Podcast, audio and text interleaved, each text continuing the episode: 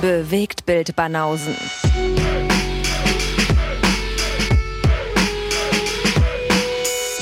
Filme, Kino und Serien, bis ihr kotzt. Ein sonniger Tag in der Hauptstadt. Ja. Ein sonniger Tag, um die Episode 181 aufzunehmen. Das ist richtig. 181 Episoden, ich kann es nicht fassen. Ja, ist eine ganze Menge. Und heute sind wir seit längerem mal wieder nur zu zweit. Heute sind wir mal wieder zu zweit, ja. Heute müssen wir äh, mit uns Vorlieb nehmen. Mit den U-Bahnhausen.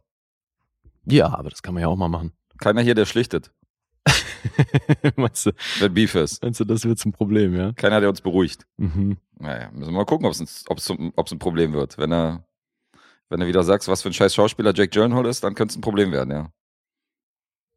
Wo sind die? Apropos, wo sind die Protestklanghölzer? Die sind schon wieder nicht in Griff, Griffweite. So nee, jetzt die sind noch verpackt. Gucke ich mich um und äh, sehe gerade, die sind noch im Schrank. Das ist natürlich schlecht. Warum hast Schlechte du, Voraussetzung. hast du da was vorbereitet oder was gibt's heute? Krawall. Nee, sowas kann man nicht vorbereiten. Sowas äh, kommt ja bei uns immer sehr spontan. Bei leidenschaftlichen Gesprächen. Aber ich muss. Ja, aber jetzt mal ehrlich, wenn ich jetzt hier weiß, ich würde über den schmalen Grad oder so sprechen und sag, okay, das wird eine ganz miese Bewertung, dann würdest du auf jeden Fall mit Ansage protestieren. Ach so, okay. Ähm, nee. Kein von der Sorte, weil ich nicht glaube, dass du einen von denen gesehen hast. Insofern, ähm, Ja. ich werde sehen. Also vielleicht überraschst du mich und hast ihn doch gesehen, aber äh, wir machen ja die Episode so ein bisschen davon abhängig, äh, wie lange wir heute machen, weil wir müssen ja noch ins Kino.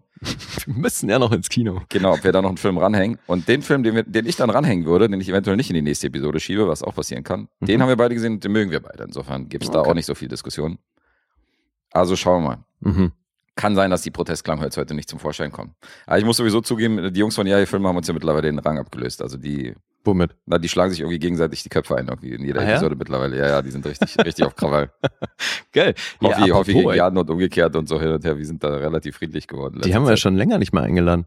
Doch, die haben wir eingeladen. Wir wollten die diesen Monat eigentlich noch irgendwie bringen und die meinten noch, die sind am Start. Ja, haben die okay, ich Nur, mein, die waren halt länger nicht hier. ja, die wollten nicht. Die sind busy.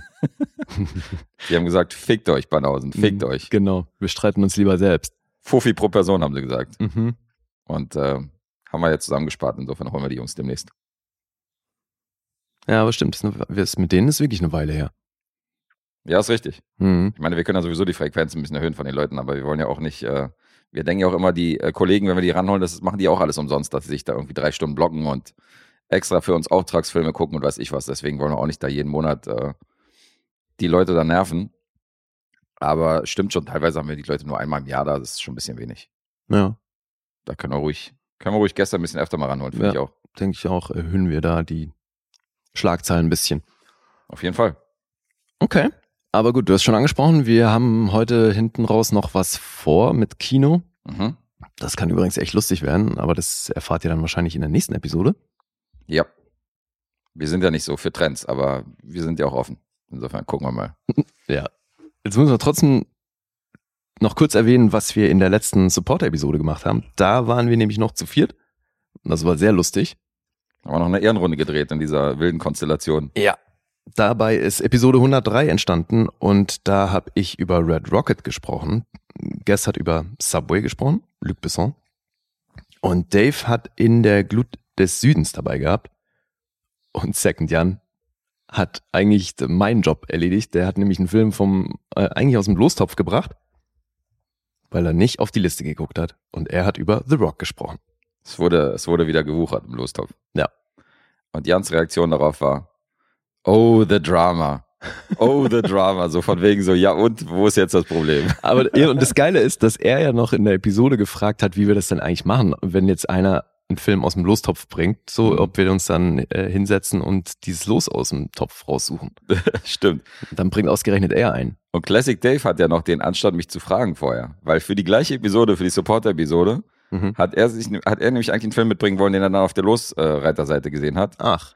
Und Okay. meinte so, ob das cool. Und da meinte ich so, naja, eigentlich versuchen wir es zu vermeiden, zumal die Leute ja, wenn die dann los reinschmeißen, ja wollen, dass wir beide da irgendwie involviert sind in die Rezension. Mhm. Aber es wäre jetzt wahrscheinlich nicht der äh, Weltzusammenbruch, dann holen wir halt neues los von die wenigen und so. Und der meinte so, nee, nee, das kann er schon nachvollziehen, dann bringt er halt irgendwie einen anderen, ist ja kein Thema. Das war dann so Daves Reaktion. Und Jans war, oh, the drama. No, the oh, the drama. Fickt euch alle. Ja, er ist halt auch einfach der. I am Optimus Hate Crime. Er ist Optimus Hate Crime, ja. Mhm. Ich habe ja erst, ähm, ich muss zugeben, ich habe echt die, äh, die letzten zwei Stunden der gemeinsamen Folge von uns, äh, also mit Second Jan noch nicht gehört. Da, Ach wo so. wir über Mr. Nobody und so geredet haben. Weil ich Okay. hatte ja die ganze Zeit irgendwie unsere neuen Episoden äh, aufzuholen, um zu hören, dass, dass da alles okay ist. Und die habe ich Mhm. ja damals nicht geschafft. Und die habe ich jetzt erst irgendwie gehört. So, das ist so lustig, Alter, wie der, wie der ausgestiegen ist bei Mr. Nobody und da überhaupt nicht klarkam, Alter. Ja, war nicht seins. Das war, das war schon ziemlich witzig. Ja, so, jetzt, äh, du musst anfangen heute, ne? Ich fange an, ja. Wir machen auf einer gemeinsamen Front und deswegen. Sollen wir mal ähm, loslegen? Ja, können wir machen. Wir können die Leute darauf hinweisen, dass diese, äh, diese Filme, die du gerade vorgelesen hast, dass die in der Support-Episode zu bringen ist, äh, dass wir die da irgendwie, dass die da zu hören sind. Und ähm, wir sind bei Patreon und bei Steady vertreten. Insofern, wer uns da unterstützen will und für den Scheiß, den wir hier machen. Klar, für die, die jetzt noch nie was von uns gehört haben, das, was wir eben erwähnt haben, das sind die Zusatzepisoden. Die gibt's, wenn ihr ja, uns supportet finanziell. Da gibt's vier verschiedene Pakete. Geht bei äh, 6 Euro los. Nein. Scheiße.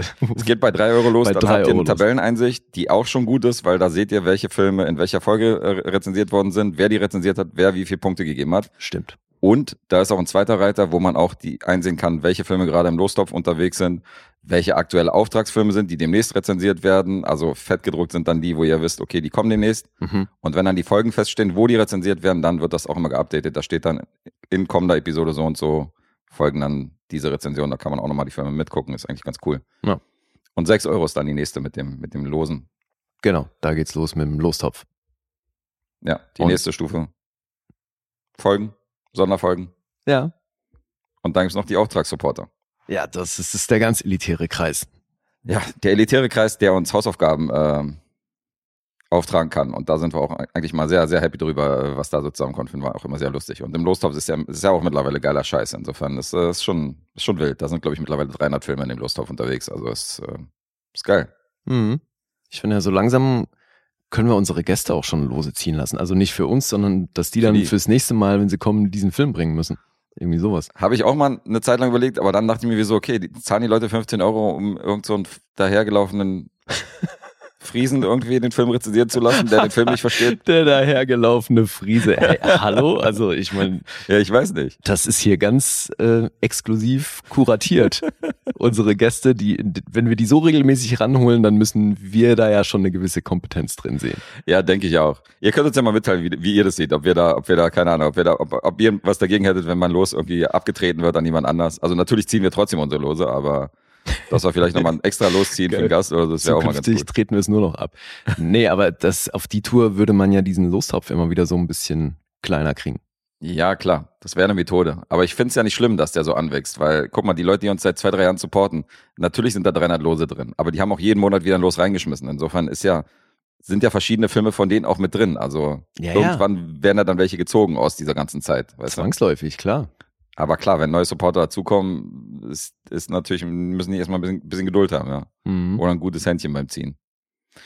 Aber äh, ja, was soll ich sagen? Also, wie ich gesagt habe, je länger ihr supportet, desto mehr macht sich das in der Frequenz bemerkbar im Lostopf.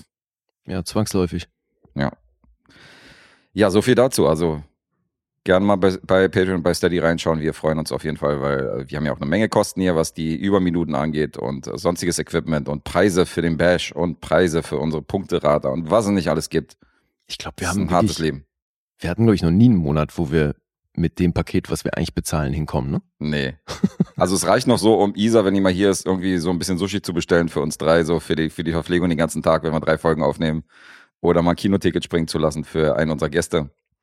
Ja. Ähm, das haut noch hin, aber ansonsten hier so einen Urlaub konnten wir damit noch nicht finanzieren. Nee, eben. Also so wirklich was bleibt da nicht hängen, aber darum soll es auch gar nicht gehen. Ihr könnt euch das reinziehen. Die Links dafür gibt's auf Social Media, Instagram und Co. Yes. Aber jetzt genug geworben. Jetzt müssen wir auch mal delivern. Mhm. und mal zeigen, wofür die Leute uns dann hier supporten sollen und wofür wir den extra bezahlen sollen. Was ich übrigens sagen wollte, die Support-Episoden sind natürlich ein bisschen knapper und ein bisschen kürzer. Das ist so der Snack. Das heißt, jeder, der hier diese drei, dreieinhalb Stunden Episoden der letzten Wochen gesehen hat, der sagt, boah, das ist mir viel zu lang und so, das kriege ich nicht hin. Dann müsst ihr eben 10 Euro im Monat bezahlen, weil dann kriegt ihr kürzere Häppchen. Dann habt ihr einen kürzere Podcast und äh, Jetzt ist aber gerade die letzte Episode, die wir angesprochen haben, die ging doch auch irgendwie zwei Stunden. ja, aber verhältnismäßig ist das ja eher selten, dass wir über zwei Ja, Stunden ja, bei den Support-Episoden liegen. Insofern. Da sei auch nochmal darauf hingewiesen. Also, wenn, wenn euch die normalen Episoden zu lang sind, tja, ich habe eine Lösung für euch. Großartig. Okay, Jetzt aber. You shall lick my face and I shall lick your snout. ist das so, ja? Okay. Na dann. Ja, ich wollte eigentlich den hier drücken.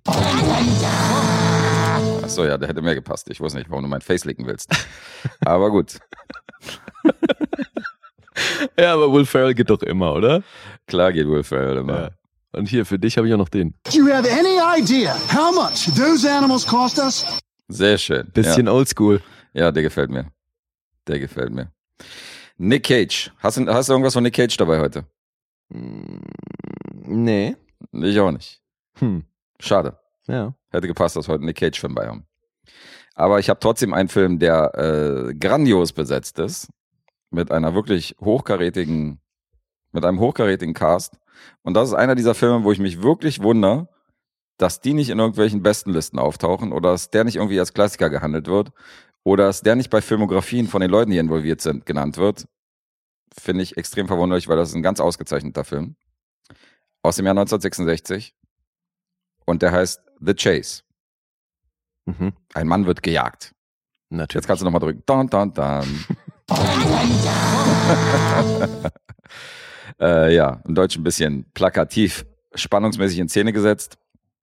Und äh, das ist der Film, den Arthur Penn vor Bonnie und Clyde gedreht hat. Okay. Und später hat er natürlich so Filme wie Little Big Man gemacht. Äh, Okay, Duella Missouri hattest du hier. Ist jetzt äh, kein sehr ruhmreicher Vertreter seiner Filmografie, aber ähm, The Chase ist groß. Mhm. kann ich an der Stelle sagen. Die Drehbuchautorin Lillian Hellman, die war auch zweifach Oscar nominiert, die hat hier das Skript verfasst. Ähm, für The North Star und The Little Foxes. Beide so aus den 40ern, das ist auch schon eine Weile her. Und die Stage-Version von The Chase, beziehungsweise die literarische Vorlage, ist von Horton Foote. Das ist der Autor von der äh, von To Kill a Mockingbird. Auch von der Bühnenversion und von, dem, von, dem, von der Vorlage, von dem Buch. Okay. Und man erkennt seinen Einfluss in dem Film The Chase sowas von wieder. Vom Allerfeinsten. Denn wir haben wieder eine kleine Stadt irgendwo in den Südstaaten der USA. Wir haben rassistisches Klima. Wir haben Klassenunterschiede zwischen den Leuten. Und ähm, du siehst so hier dieses To Kill a Mockingbird-Szenario so vom, vom Feel und ähm, ist schon richtig geil. Und es geht darum, dass am Anfang gezeigt wird, dass ein junger Sträfling und Local, der in der Stadt aufgewachsen ist, er bricht aus dem Knast aus mit einem anderen Typen. Und der andere Typ ist ein sehr gewalttätiger Mörder. Den hat er am Schlepptau. Und als sie ein Auto klauen wollen von einem, von einem Zivilisten, ähm, sieht dieser Mörder natürlich rot, reagiert über und tötet den Zivilisten. Mhm. Das heißt, die haben jetzt auch noch einen Mord irgendwie an der Backe. Und dann trennen die sich irgendwie kurz später und dieser besagte junge Mann namens Bubba Reeves, gespielt von Robert Redford, damals noch relativ unbekannt, flüchtet dann auf eigene Faust Mhm. und will zurück in die Stadt, auch wenn das natürlich keine gute Idee ist, weil die ihn natürlich irgendwo alle erwarten oder weil die ihn suchen. Aber da sitzt seine Frau Aha. Mhm. und die wird gespielt von Jane Fonda. Oh. Haben wir in der nächsten Folge übrigens, was Mhm. meinen aktuellen Losfilm angeht. Hier Ja. haben wir sie nochmal. Ähm, und als dieser Zivilist umkommt, findet man natürlich auf der Leiche von ihm Babas Fingerabdrücke. Weil er natürlich hingeht und guckt, ob der noch lebt und so hin und her. Und deswegen ist die Leiche voll mit seinen Fingerabdrücken. Also mehr als die Fingerabdrücke von, dem, von seinem Kumpan, der ihn umgebracht hat. Mhm. Also ist er der Mordverdächtige Okay. die Tat ähm, vollbracht zu haben. Und danach ist die ganze Stadt in Aufruhr. Das ist halt das Gesprächsthema Nummer eins. Also du siehst irgendwelche Kinder, die dann so spielen, als wären die Baba und würden gerade aus dem Gefängnis aus und ma- machen so Schießereien und keine Ahnung. Und alles dreht sich halt um diesen, um diesen Typen. Damn, damn, damn, damn! Ja, genau, genau so. Und neben dem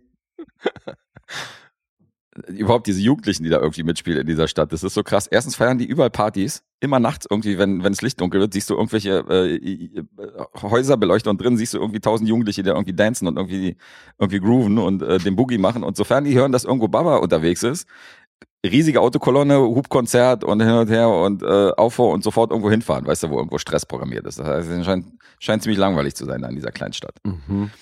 Aber nicht nur den Jugendlichen ist langweilig, du hast auch die älteren Semester. Denen ist es nämlich viel wichtiger, akzeptiert zu werden und einen anderen sozialen Stand zu kriegen. Du hast nämlich einen kleinen Arbeiter in Form von äh, Robert Duval, Alter, was ist denn das für ein Line-Up? habe ich dir auch gesagt, das ist ein krasser Cast. Und Robert Duval spielt einen Typen, so einen Angestellten von der Bank.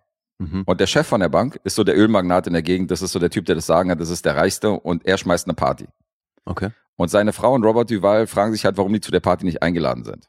Weil die ganze Stadt ist eingeladen, so jeder, der irgendwie Rang und Namen hat und die beiden können irgendwie nicht hin. Und seine Frau ärgert sich halt, ärgert sich halt, dass Robert Duval so ein Lappen ist und dass er nicht diesen Status hat, zu dieser, zu dieser Party eingeladen zu werden. Robert Duval auf der anderen Seite übrigens auch äh, sehr verängstigt, weil ähm, er nämlich damals aus so einem Ladendiebstahl begangen hat Mhm. und für diesen Ladendiebstahl der junge Baba äh, angeklagt worden ist und damals schon in den Jugendknast gewandert ist für ihn. Oh, okay. Und er fürchtet sich jetzt auch so, weil er jetzt hört, jetzt ist er Mörder, jetzt ist er gewalttätig geworden im Knast, weil damals war er eigentlich ein recht friedlicher Junge. Ich glaube, der will sich rächen. Und er denkt jetzt, ja, jetzt, jetzt räumt er auf und äh, fürchtet auch so ein bisschen um sein Leben und holt sich dann eine Knarre und so. Und ähm, da geht's auch um diesen sozialen Stand auf diesen Partys und du siehst irgendwie, also eine Affäre, die da irgendwie jemand hat in dieser Stadt, das wird schon nicht mehr geheim gehalten. Mhm. Wenn da einer mit irgendjemandem was hat, dann ist das so offensichtlich, dass auf dieser Party derjenige mit dem tanzt oder mit dieser Eulen tanzt. Ähm, also gerade die Frau von Robert Duval ist schon sehr promiskuitiv unterwegs und so. Also es ist wirklich ein drunter und drüber, was so die, was so die sozialen Missstände angeht. Und das ist ein, ähm, ist schon krass, was da abgeht. Und dann, wenn sich so ein eigener Lynchmob letztendlich formiert, der, ähm, okay, ich fange mal da an. Der Sheriff, der in dieser Stadt das Sagen hat, Mhm. der wurde übrigens gewählt oder wurde reingedrückt in den in das Amt von dem von dem äh, von dem Ölmagnaten, von dem Bankmanager, Ja. weil der hat so das Sagen und der hat dafür gesorgt, dass der Sheriff diesen Posten kriegt. Marlon Brando spielt den Sheriff Krass. Okay. und ähm, die steht da und die Bürger sehen ihn, also nehmen ihn nicht so ernst, weil die halt der Meinung sind, dass er eine Marionette ist von dem, von dem, von dem Obermotz, weißt du, weil er hat ihm die, er hat ihm den Posten besorgt und so und deswegen gehen die davon aus, dass er halt so ein Hiwi von ihm ist und dass er anders diesen Sheriff-Posten nicht gekriegt hat, deswegen wird er auch nicht so richtig für voll genommen von den, von den Bürgern. Mhm. Und der muss an einer Stelle, weil Baba ist nämlich gut befreundet mit so einem schwarzen Mitbürger da und überbringt eine Nachricht zu seiner Frau über ihn. Mhm. Und als der, ähm, als der schwarze Kumpel von ihm bei Jane Fonda, bei seiner Ehefrau an die Tür klopft, um ihm zu übermitteln, wird er halt von drei, vier von diesen Zivilisten halt aufgelauert, die halt da irgendwie so einen eigenen Lynchmob, so eine Selbstjustiz üben wollen. Mhm. Und nur um ihn zu schützen, sp- sperrt der Sheriff Colden, nämlich gespielt von Marlon Brando, den in den Knast ein. Okay. Nur um den zu schützen. Und der Lynchmob geht so weit, dass die dann in die Sheriffstation einmarschieren, um die Informationen von dem Schwarzen rauszukriegen, wo sich Baba gerade aufhält, um ihn selbst aufzusuchen und dann irgendwie zur Rede zu stellen oder beziehungsweise äh, um da Justiz auszuüben, Selbstjustiz auszuüben. Mhm. Also es geht da richtig ab und das eskaliert in dieser Stadt. Und ähm, das ist so ein brodelnder Hexenkessel, wo jeder macht, was er will und äh, wo jeder fremd geht und wo jeder irgendwie Dreck am Stecken hat. Ähm, die Frau vom Sheriff von Marlon Brando wird übrigens gespielt von, ähm, von äh, Angie Dickinson, auch bekannt. Also es ist ein krass besetzt auf jeden Fall. Redford, Dickinson, Duval, Brando. Das ist äh, wirklich ein krasser Cast. Ich finde es nur gerade abgefahren, dass der Regisseur dann, gut, es war ja fast, glaube ich, zehn Jahre später, dass der dann nochmal mit Brando gearbeitet hat, weil ich erinnere mich, dass das mit dem äh, Duell am Missouri hieß das, ne? Mhm. Dass es da ein ziemliches Geficke war mit Brando. Mit seinen Allüren und seiner Herangehensweise an die Rolle und dass er das alles anders machen wollte und so. Der kann ja hier auch nicht viel einfacher gewesen sein. Gute Frage. Aber gut, der hatte natürlich, war ja ein krasser Name und hatte ein entsprechendes Standing. Ne? Ja, ja, auf jeden Fall. Man wollte ihn natürlich auch in seinem Film haben. Das sorgt natürlich für, für extra Kinotickets, die dann gelöst werden, weil er ist natürlich ein großer Star. Mhm. Brando selbst mochte seine Rolle aber in dem Film nicht. Also er hat sich selbst bezeichnet als Lamplighter. Als so Typ, der eigentlich so nur rumrennt, irgendwie, weißt du, nach den Rechten sieht und dann mal ab und zu mal so Streitigkeiten äh, trennt oder guckt, ob hier alles okay ist und dann irgendwie. Lamplighter, weil es halt jemand, der da die Lampen anzündet oder was. Naja, genau, weil so ein Lamplighter wandert ja auch so von Lampe zu Lampe, weißt Ja. du? Und er ist halt der Meinung, dass er in diesem Film einfach nur so sporadisch irgendwo auftaucht, so als Gesetzeshüter und dann sagt, ja, gib mal Ruhe und nimm mal die Knarre runter und mach mal dies und mach mal das und dann irgendwie, dass das eigentlich aus, dass dieser ganze Film nur aus diesen Szenen besteht und deswegen hat ihm die Rolle nicht gefallen im Nachhinein. Der Brando. I love Lamp. I love Lamp. Ja, guter Sample dazu. Der Film wurde produziert von Sam Spiegel. Das ist auch der Produzent von On the Waterfront damals gewesen. Mhm. Und ähm, das ist schon interessant, weil Sam Spiegel den kompletten Schnitt an sich gerissen hat. Das heißt, Okay. der hat Arthur Penn so gut wie keine Schnittfassung überlassen, sondern alles, was irgendwie die Länge des Films angeht, alles, was die Schnittfassung angeht, die Szenen, die drin waren, die nicht drin waren, Das ging alles durch Sam Spiegels, äh, über Sam Spiegels Schreibtisch. Okay. Das hat bei Arthur Penn natürlich für einen absolut negativen äh, Effekt gesorgt, nämlich dass der gar keinen Bock mehr hatte auf Hollywood und Filme drehen. Und ähm, Wie lange war denn der 66 schon? zwei Stunden in Ho- 14 geht der Film. Nein, ich meine, der wievielte Film von Penn oder also wie weit war der so in seiner Karriere? Ach so, der, der hat schon ein paar Filme vorher gemacht auf jeden Fall. Das ist jetzt kein Frischling gewesen. Aber Sam Spiegel Okay. war halt einer der größten Produzenten damals in Hollywood und ähm, Mhm. der konnte sich halt leisten, sowas zu machen und das war halt sein Film und das Krass. hat auch, das hat auch gezeigt. Und deswegen erkennt man hier das eine oder andere vielleicht so, wo man sagen könnte, hm, okay, vielleicht hätte ein fähiger Regisseur das anders geschnitten oder man hätte hier so ein bisschen besseren Flow in, in manchen Handlungsebenen, aber ähm, das ist trotzdem ein richtig geiler Film. Also auch wenn Arthur Penn äh, mit dem Schnitt äh, wenig am Hut hatte. Aber Man hat was, übrigens- was meinst du denn damit? Also mit, dass der Schnitt sich so ausgewirkt hat auf den Film, wie Naja, ich weiß nicht, wie ich es erklären soll. das bemerkbar? Du merkst, ist es äh, mit dem Pacing schwierig? nee, nicht direktes Pacing, sondern du merkst ein bisschen, dass die Sprünge teilweise ein bisschen zu abrupt sind, so von, von Mhm. einer Storyline zur anderen. Okay. Und das könnte daraus, äh, daraus resultiert sein, dass vielleicht der Produzent gesagt hat, okay, hier kürzen wir mal das und hier kürzen wir mal das. Mhm. Und dadurch hast du so ein bisschen abrupte Sprünge, die dir aber nur auffallen, wenn du diesen Funfact gelesen hast, Mhm. dass ähm, Arthur Penn nicht selbst geschnitten hat. Ansonsten würdest du es wahrscheinlich nicht, äh, nicht so sezieren. Okay, aber ist trotzdem über, was hast du gesagt? 2,15, 2,14 geht er genau. 14, Ja. okay. Und äh, es funktioniert trotzdem. Ist wirklich ein guter Film über die 2 Stunden 14. Und ähm, man hat später auch Arthur Penn angeboten, eine eigene Schnittfassung nochmal zu machen. Also als er dann natürlich Okay. mit Bonnie und Clyde Oscar-Preisträger geworden ist und so, ähm, dann haben sie ihm gesagt, ob er von The Chase vielleicht doch seine eigene Schnittfassung machen will.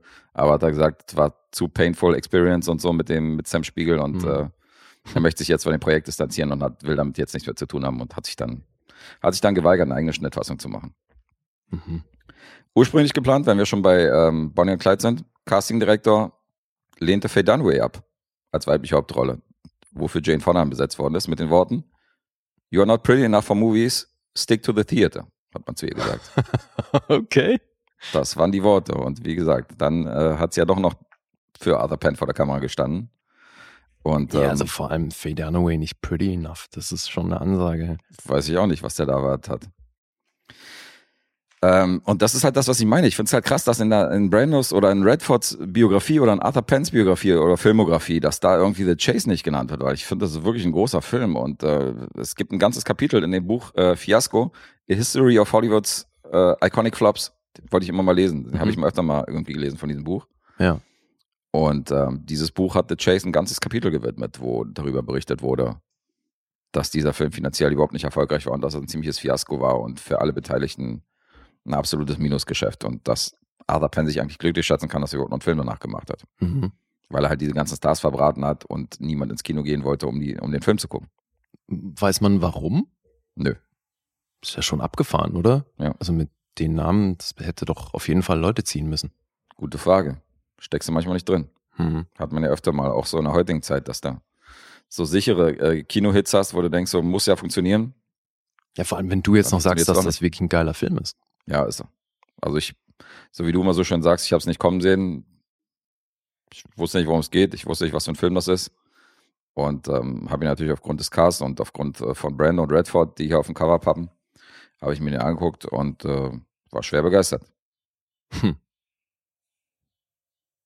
Ja, klingt sehr gut. Sind ja auch alles Leute, ich meine, du hast eine zweifache Oscar-Preisträgerin als äh, Drehbuchautorin. Du hast eine literarische Vorlage von dem To Kill a Mockingbird-Autor. Du hast so einen Cast, weißt du, du hast Arthur Penn als Regisseur.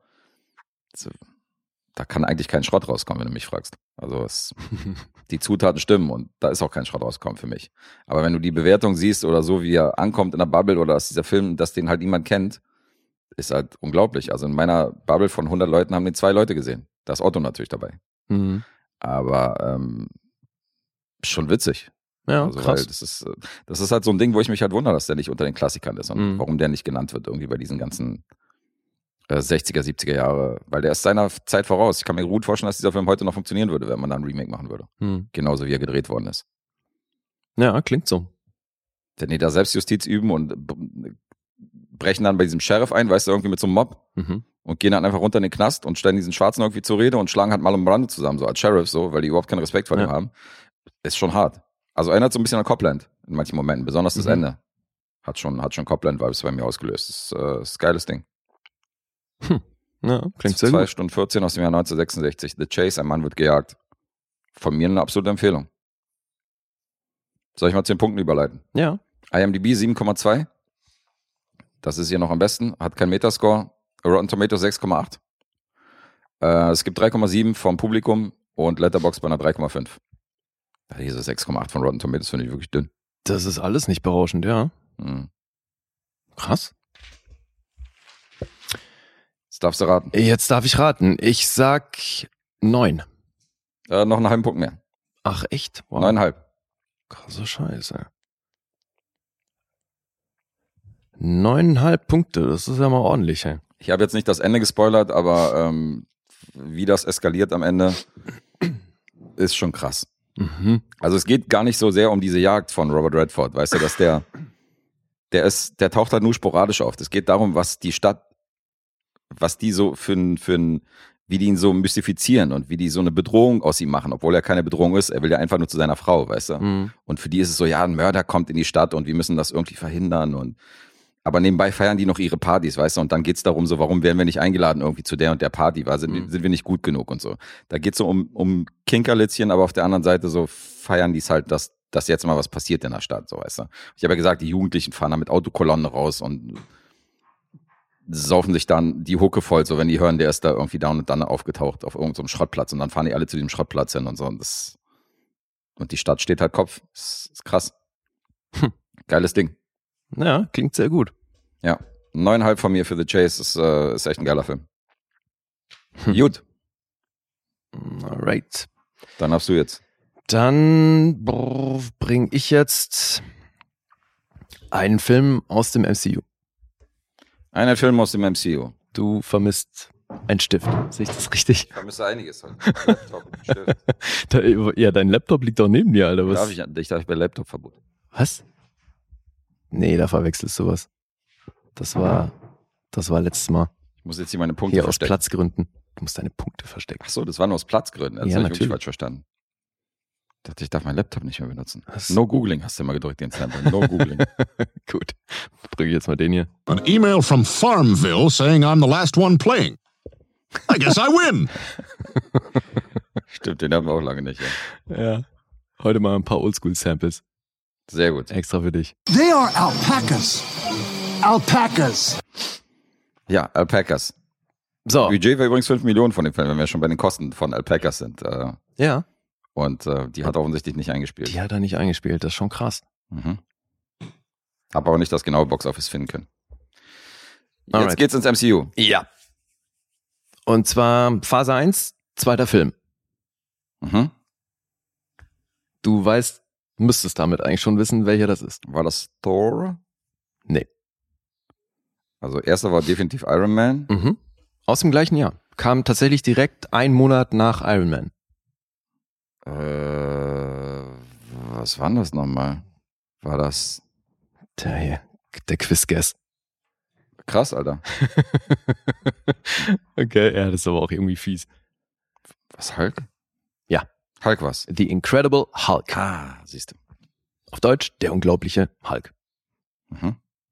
Ja. Äh, Auf Vorbereitung äh, der kommenden She-Hulk-Serie hast du gesagt, Genau. guckst du jetzt nochmal den ersten Teil an, Richtig. beziehungsweise den zweiten. Da gibt's tatsächlich äh, einen Bezug. Ach, da gibt's noch zu? Ja, ja. Okay. komme ich natürlich gleich zu. Ja, aber das, also ich habe mir jetzt äh, so die letzten Wochen sehr viele Filme aus dem MCU nochmal angeguckt. Da hat dann irgendwie eins zum anderen geführt. Mhm. Und äh, so bin ich auch wieder bei dem gelandet. Und den hatte ich damals eben nicht so prall in Erinnerung. Und deswegen wollte ich jetzt mal gucken, wie das heute aussieht, nachdem man ja jetzt irgendwie das ganze MCU kennt und auch weiß, wie die Nummer ausging und so. Mit dem, was sich hier, was hier angefangen hat mit Phase 1. Und da dachte ich, ja, muss ich mal jetzt retrospektiv schauen, ob der wirklich so schlecht ist, wie ich den damals fand. Mhm. Wie geht dir das mit dem Hulk? Ich weiß, dass der ähm, oftmals zerrissen wird und ich bin auch mal wieder äh, an der Front, dass ich sage, ich fand den nicht so schlecht. Ich mochte den ersten überhaupt nicht von Ang Lee. Da hatten wir ja schon mal das Gespräch, dass du Ja. den eigentlich ganz gut fandest. Aber der hat, mir, sehr. der hat mir überhaupt nicht gefallen. Da bin ich ins Kino gekommen und normalerweise bin ich ja so ein Zacker für Popcornfilme, wenn ich die im Kino sehe. Aber ähm, Den fand ich, den fand ich nicht geil. Der Und- war auch für, für Popcorn-Verhältnisse war der zu artsy fast schon. Mit diesen Okay. Split-Screens und was sich Ang Lee da gedacht hat, das war schon äh, ein bisschen, ich will jetzt nicht sagen zu anspruchsvoll, aber Mhm. halt für Popcorn-Verhältnisse dann doch ein bisschen zu viele Spielereien, glaube ich. Ich finde halt auch Edward Norton, dass der eine eine andere Note, schauspielerisch eine andere Note reingebracht hat, als, als halt ein Eric Bana. Also nichts gegen ihn, aber das war halt für mich so, weißt du, Edward Norton von Fight Club damals und so hin und her, der spielt halt in so einem Popcorn-Film. So, das war für mich halt schon eine krasse Nummer. Mhm. Das hat mir auch gefallen. Insofern, ich fand ihn jetzt nicht so schlecht. Tim Roth und so als Antagonist ist natürlich auch geil. Also sind schon ein paar Aspekte, die ich ganz cool fand in dem Film. Das ist definitiv kein Highlight in dem MCU, aber ich bin kein Gegner. Okay. Ja, ist sogar einer der kürzesten Filme, wenn nicht der kürzeste. Ich glaube, der ist gleich lang wie der erste Tor. Mhm. Ähm, 1,52 geht er. Und ich meine, boah, wie hieß der erste? Thor? Weiß ich gar nicht, der hatte doch auch irgendeinen Zusatz. Bestimmt. Ah, auf Deutsch mindestens. Keine Ahnung, ist auch egal. Jetzt sprechen wir über. Dark Kingdom oder so. Oder war das der zweite? Nee, ich glaube, das war der zweite. Ja, das war der zweite. Ja, wie auch immer eben. Jetzt sprechen wir über The Incredible Hulk. Äh, zur Handlung, das haben sie so gemacht, weil die schon irgendwie auch anerkennen, dass es den ersten gibt, weil das fassen die im Grunde hier im, im Vorspann in so einer Montage zusammen, was im ersten stattgefunden hat. Das heißt, es wird äh, im Intro eben anhand einer Montage erzählt, dass es einen, einen fatalen Unfall gab mit dieser Gammastrahlung, den äh, Bruce Banner nur knapp überlebt hat und sich dann eben das Militär natürlich da auch eingeschalten hat, weil die ähm, durch die Veränderungen, die Bruce Banner da durchgemacht hat, natürlich nach ihm suchen. Und deswegen ist Bruce Banner jetzt auf der ganzen Welt unterwegs, äh, verschanzt sich zum einen von eben dem Militär und ist selber auf der Suche nach einem, Heil nach einem Heilmittel. Mhm. Und ähm, da ist er am Anfang in Brasilien und wird eben gezeigt, wie er sich da versteckt und dann auch ähm, eben rumprobiert. Ähm, es steht auch immer, wird immer eingeblendet, wie viele Tage der letzte Incident her ist. Und dann sehen wir ihn, wie er mit so einem Typen trainiert, seine, seine Emotionen. Also er hat so eine, so eine Uhr am Handgelenk, die seinen Puls misst. Und ähm, die piept auch immer fröhlich vor sich hin. Und wenn es dann eben so über 175 geht, wird's schon kritisch, weil so ab Puls 200 kommt der Hulk halt raus. Und dann sitzt er eben da in Brasilien mit diesem, das ist so eine krasse Jiu-Jitsu-Ikone, der ihn da trainiert, habe ich dann nachgelesen, nicht, weil ich fand das wahnsinnig beeindruckend, weil der ihm, äh, äh, die sprechen über Atmung, weil er halt sagt, du musst das, du musst deinen Puls über die Atmung kontrollieren, benutzt dein Diaphragma. Mhm. Und das ist, das ist dann so krass, weil ähm, du halt siehst, wie der Typ einatmet und es geht halt so tief rein, dass du förmlich siehst, wie sich die kompletten Organe damit verschieben und so. Das ist krass, der Typ, ey. Und äh, Rickson Gracie heißt der übrigens. Okay. Und ähm, der Typ ist eben so, seine Familie hat auch Jiu-Jitsu wohl erfunden in Brasilien und mitgegründet und das, der Typ ist da eine krasse Ikone. Und den sieht man eben in dieser kurzen Szene, wie er ihn dann eben, die sitzen sich gegenüber und äh, atmen zusammen und dann geht sein Puls hoch, weil er ihm immer wieder irgendwie eine Ohrfeige verpasst, um halt ihn aus der Fassung zu bringen. Und so trainiert er das. Und dann sehen wir eben auf die Tour, wie sich Banner versucht, äh, ja, wie er versucht, das zu kontrollieren. Er ist das Gegenteil von äh, Jason Statham in Crank. Ja. Der muss es immer hochtreiben Ja, stimmt. und er muss es niedrig halten. Ja, stimmt, so in etwa. Ist übrigens witzig, dass du, dass du Jason Statham ansprichst, weil äh, Regisseur des Ganzen, habe ich noch gar nicht erwähnt, ist ja äh, Louis Leterrier, Ach, der die ersten beiden Transporter-Filme Mhm. gemacht hat. Ja. Das finde ich eh so krass. Der Typ hat 15 Credits, ist jetzt nicht die Welt, aber der hat da schon echt ein paar, also wie ich zumindest finde, sehr unterhaltsame Filme gemacht. Die ersten beiden Transporter-Teile kann man sich sehr gut angucken, wie ich finde. Unleashed ist auch von dem. hm. Den mochte ich damals im Kino irgendwie echt gerne. Now You See Me hat er auch gemacht. stimmt. und Grimsby, den ich, glaube ich, sehr viel besser finde als der Rest der Welt. Aber der ist jetzt auch ähm, auf dem Regiestuhl für den nächsten Fast and Furious. Ne, der macht, macht hier Fast, heißt der dann 10 oder Fast X, weiß ich nicht. Hm. Aber wo ja jetzt auch Brie Larson und Co. am Start sind. Also der ist jetzt in dem Franchise angekommen. Deswegen eigentlich schon eine ganz gute Vita. Autor Zach Penn, das finde ich auch echt krass, weil der Typ hat mit seinen 23 Credits so Sachen wie Last Action Hero geschrieben, den zweiten X-Men. Äh, dann hat er The Avengers geschrieben, weil wir es gerade wieder vom MCU haben, deswegen ist er hier eigentlich schon richtig. Ready Player One ist auch von dem Free Guy Hm. und so. Und natürlich sind auch Autoren dann auch noch ähm, Stanley und Jack Kirby. Wäre lustig, wenn er mit Arthur Penn verwandt wäre. Ja, Ja, das ist ja von meinem ersten das wäre jetzt tatsächlich Was witzig. der Neffe wäre oder so. Ja. Okay, jetzt ist also Banner in Brasilien und arbeitet da auch in so einer Fabrik. Und da gibt's dann einen kleinen Vorfall, weil er sich irgendwie äh, schneidet. Da ist so eine Fabrik, da werden so Flaschen abgefüllt und verpackt. Und er schneidet sich dann und dann gibt's einen ziemlich geilen Shot, an dem die wohl auch über ein Jahr gebastelt haben, CGI-mäßig, wieso der, der Schnitt an seinem Finger äh, ein Tropfen Blut rauskommt und der dann so zwei Stockwerke durch die Gitter nach unten fällt in so eine Flasche rein, Mhm. die gerade abgefüllt wurde. Und So, was ganz geil ist, ist das Cameo von Stan Lee hier ist dann der Typ, der diese Flasche trinkt, ähm, wo der Stuff drin ist, also wo dieser Tropfen Blut von ihm drin ist, dann in Amerika angekommen. Naja, und dann müssen sie da alles anhalten, weil er natürlich jetzt totale Panik hat, dass, dass da äh, sein Blut irgendwie weiter transportiert wird, weil er darüber halt auch gefunden werden kann. Ne, das Militär, also die, die orten ihn permanent, deswegen der bezahlt auch nirgends irgendwie mit Karte oder hat kein Handy, nichts und so, ne? Der lebt da halt voll das Einsiedlerleben. Mhm.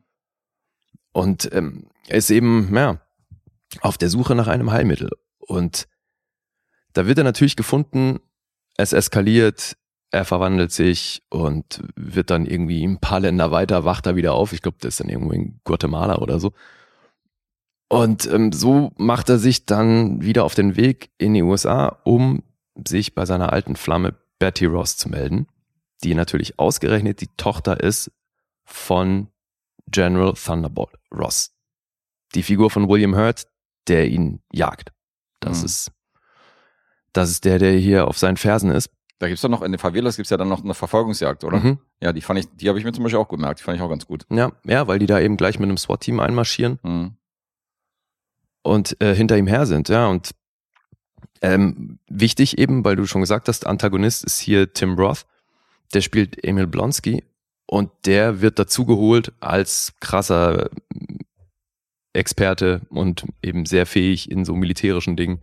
Wird halt als sehr krasse Soldat dargestellt. Und der ähm, ja, soll sich dann auch an die Fersen von Bruce Banner heften und der an ihm wird dann rumexperimentiert, beziehungsweise er meldet sich dann freiwillig, weil dann dieses ähm, Projekt, was oder die Firma, die dafür zuständig war, die da die Forschung gemacht hat, wodurch auch der Unfall von Bruce Banner zustande kam, da gibt's noch andere Sachen, an denen experimentiert wird. Da gibt's witzigerweise auch die Verbindung dann zum ersten Avenger, Mhm. weil das nämlich auch dann der Typ ist, der, der das Super Serum für den, für Captain America entwickelt hat. Naja, und dann spritzt sich Emil Blonsky, lässt sich da was spritzen und so wird er zu Abomination. Beziehungsweise da gibt's ja noch einen weiteren Schritt, weil er spritzt sich dann ja auch noch das Blut von, von Banner und dabei kommt dann eben in der Kombination mit Super Serum und dem Blut von Banner kommt Abomination dabei raus. Irgendwie auch einer, finde ich, der wacksten Antagonisten so im MCU. Und jetzt die Härte, Alter, weil, also ich meine, zur Handlung ist klar, ne? Also Abomination muss dann irgendwann gegen Hulk ran und natürlich geht's drum, dass Hulk nicht vom Militär gefangen wird, äh, dass irgendwie mit Betty Ross noch klappt und ja, Abomination natürlich aufgehalten werden muss. Mhm. Und was ich erst neulich, als ich mir Shang-Chi nochmal angeguckt habe, aufgefallen ist, Hast du nochmal gesehen, ne? mhm. Okay. ja, weil ich mir so ein paar Kampfsequenzen nochmal angucken wollte und schon, also die erste Hälfte von Shang-Chi ist schon fett. Mhm. Da gibt's schon echt einiges, was ordentlich abgeht. Ja, der zweiten haben sie ein bisschen Und- mit dem, mit dem CGI-Brimborium und mit dem mythischen bisschen eben. übertrieben. also ne? gerade das letzte Drittel, ey, die hauen da so auf die Kacke. Aber es, was halt schon auch geil ist, die Figur von Ben Kingsley, dass die da wieder auftaucht, Mhm. ne, dem zweiten Iron Man dann auch ähm, äh, zuerst aufgetaucht ist. Und das ist eh witzig, weil eben Abomination taucht in Shang-Chi nochmal kurz auf. Okay. Kannst du dich erinnern, als sie da, ähm, ich meine, die sind ja dann, na, fahren dann nach China, um seine Schwester zu treffen oder zu suchen erstmal und landen dann in diesem äh, riesen, Club, ja. in diesem Gebäude, ja, wo diese, wo diese Fights ausgetragen werden, Mhm. wo er dann plötzlich gegen jemanden ran muss, der dann seine Schwester Ja, genau, dieser Fight Club da. Ja.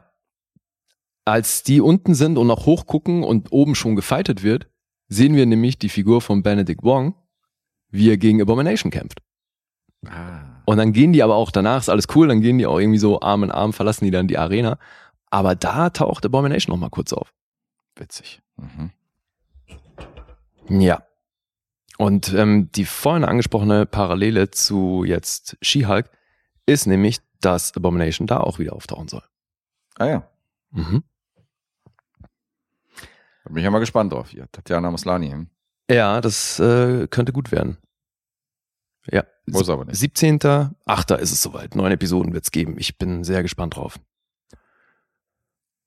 Und die Sache, was, was das hier natürlich so tricky macht, jetzt mal unabhängig von der Handlung, äh, warum das so ein bisschen komisch wirkt, dass das ein Film im, aus dem MCU ist, ist natürlich, dass Edward Norton hier Bruce Banner spielt Mhm. und nicht Mark Ruffalo.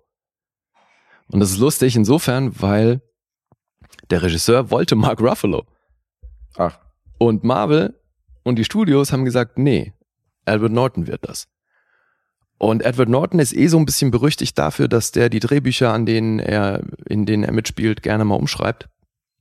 Und das hat er hier auch gemacht. Er hat hier permanent jeden Tag wohl Szenen umgeschrieben und hat sich dann auch im Vorfeld mit Liv Tyler zusammengetan. Die Dame spielt übrigens Betty Ross.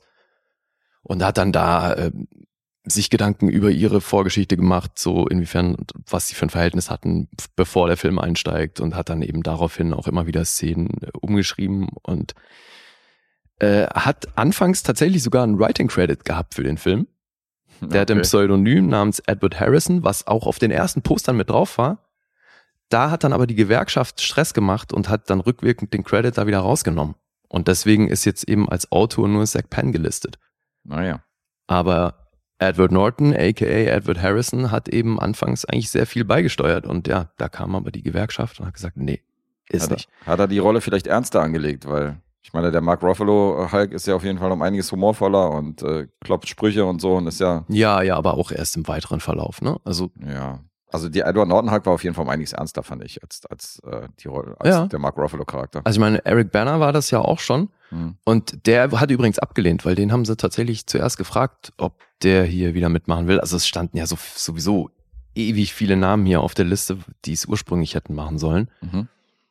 Bei Edward Norton sind die erst gelandet, als ausgerechnet Lou Ferrigno ihn empfohlen hat, weil er meinte, er erinnert ihn so ein bisschen an Bill Bixby, der ja damals in der Serie Bruce Banner war. Mhm. Und Lou Ferrigno war ja nur der Hulk. Mhm. Und das stimmt schon. Also Bill Bixby und, und Edward Norton ist auf jeden Fall ein ähnlicher Typ. Weil halt vor allem so dieses Sophisticated, aber das hat Mark Ruffalo natürlich auch. So die anderen Leute, die sie sich hier noch überlegt hatten, waren zum Beispiel David Duchovny, Liev Schreiber und Dominic Purcell. Hatten sie sich überlegt. Mit Ray Stevenson waren sie tatsächlich auch schon relativ weit. Das ging dann in die Brüche und dann hat er Punisher Warzone gemacht, der ja auch 2008 kam. Mhm. Und ich meine, dass der dann noch im MCU aufgetaucht ist, also da, der ist dann ja eben an anderen Stellen nochmal aufgetaucht. Ja, den mag ich, aber das ist zum Beispiel ein anderer Typ, der ist ja nicht so sophisticated, der wirkt ja dann schon eher wie ein Brecher. Ja, eben, ist eher Also so der, der- Brechertyp, Der Punisher passt schon besser zu ihm als, finde ich auch. als die Rolle. Ja, und dann war da doch auch Firefly noch, ne, im, also nicht im MCU, aber, also der hat hier schon, der einige Rollen dahingehend gespielt und hier haben sie sich dann echt noch Matthew McConaughey auch angeguckt. Also der hat Okay. vorgesprochen für die Rolle, wurde aber abgelehnt. Und Sam Elliott, der hat ja bei dem Ang Lee Hulk, war er ja General Ross. Und der hatte eigentlich auch Bock, seine Rolle wieder aufzugreifen, aber da kamen dann auch die Studios und haben gesagt, nee, William Hurt, it is. Sam Elliott war dabei, das weiß ich schon gar nicht mehr. Hm. Krass. Ja, und ähnlich ist es mit Tim Roth ähm, gegangen, weil sowohl der Regisseur als auch Edward Norton waren sich nicht sicher, so was, was Tim Roth als diesen Antagonisten angeht. Mhm. Und ähm, ach nee, entschuldige, andersrum. Die Studios und Edward Norton, die hatten ihre Bedenken, was Tim Roth angeht. Mhm. Und der Regisseur hat sich hier aber durchgesetzt. Ich kann mir gut vorstellen, dass das so ein Ding war, weil er sich ja schon bei der Figur von Bruce Banner nicht durchsetzen konnte mit Mark Ruffalo. Dass, es, dass er dann beim Antagonisten irgendwie Mitspracherecht bekommen hat, weil er hat sich hier sehr für Tim Roth eingesetzt, weil er das großartig fand, so diese Vorstellung, dass so, so ein Cockney-Boy dann zum Superhero wird, Mhm. fand er irgendwie cool. Für mich ist aber wirklich die Besetzung von Tim Roth hier ein Griff ins Klo. Ist das so? Also, weil es geht schon damit los, dass ich ihm aufgrund seiner kleinen und dann doch recht schmächtigen Statur nicht diesen Supersoldaten abkauft, der er halt sein soll. Der soll ja eigentlich schon ein wahnsinnig krasser Soldat sein. Hm. Den kaufe ich ihn schon nicht ab. Und dann, äh, ja gut, also wie sie es in der Handlung erzählen, das, das funktioniert natürlich, dass er dann da so machtbesessen hohl dreht und dann eben auch zu Abomination wird. Das schon, aber ich finde den wirklich nicht optimal besetzt. Okay. Also da hast zum einen als Abomination eben einen wacken Bösewicht und dann ist aber noch der Typ, der ihn spielt, irgendwie für mich falsch. Das ist halt leider echt doof, weil der natürlich schon auch ja, einen großen Teil ausmacht, was so den Verlauf des Films angeht und alles.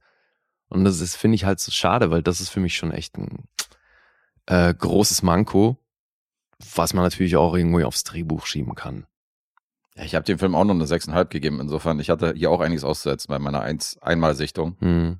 Aber ich kann jetzt nicht mehr genau sagen, was war. Aber ich erinnere mich schon an diesen Schlacht auf diesem Feld und so, wo die halt so, Ja, das ist auf halt diesem, auf diesem Unicampus, ja. genau, auf dem Unicampus. Also das weiß ich zum Beispiel alles noch und so. Ich fand ein paar Sachen nicht schlecht, aber ich fand ihn auch nicht Hm. mega. Ja, auch da, wie sie Harlem auseinandernehmen, so, das ist schon ganz cool gemacht. Hm. So, und die CGI funktioniert auch noch über weite Strecken. Witzig finde ich auch, da gibt's eine Szene, als die in Harlem eben äh, da alles in Schutt und Asche liegen, kommt aus einem Laden Michael Kenneth Williams rausgerannt, guckt kurz erschrocken und rennt weiter. Und Mhm. den hat Edward Norton reingeschrieben, weil das war hier eine seiner Umschreibungen so, weil der war großer Fan von Michael Kenneth Williams wegen The Wire und hat dann eine Rolle für ihn reingeschrieben. Und das muss wahrscheinlich, war das mehr, weil ich kann mir nicht vorstellen, dass der ihm hier so eine Edelkomparsenrolle verpasse. Wobei es ist wirklich nur Kompasserie. Also der kommt, tritt ins Bild, guckt kurz erschrocken, geht wieder. Eine spektakuläre Rolle. Ja. Im Extended Cut sehen wir dann 45 Minuten mehr von ihm. Ja, wahrscheinlich. Ja, so, an Rollen noch zu erwähnen sind Tim Black Nelson. Der ist ja schon auch immer cool. Er spielt hier diesen, diesen Typen, mit dem er kommuniziert. Mr. Blue. Na, am Anfang äh, kommuniziert er ja witzigerweise auch noch ausgerechnet über dieses äh, ähm, Encrypted Network von Shield. Mhm. Aber die senden, äh, die, die schicken sich ja solche Nachrichten hin und her und er ist Mr. Green und auf der Gegenseite Mr. Blue ist eben Tim Blake Nelson. Dann wird der aktuelle Freund von Betty Ross, wird von Ty Burrell gespielt. Das war für mich auch immer so ein bisschen komisch. Echt, ja? Ja. Krass. Ja, einfach auch Alles so weil, wegen Altersunterschied. Ja, und Lou Ferrigno hat hier halt auch natürlich ein kleines Cameo. Der ist, glaube ich, auch der einzige, der so ziemlich in jedem Hulk-Teil stattfindet.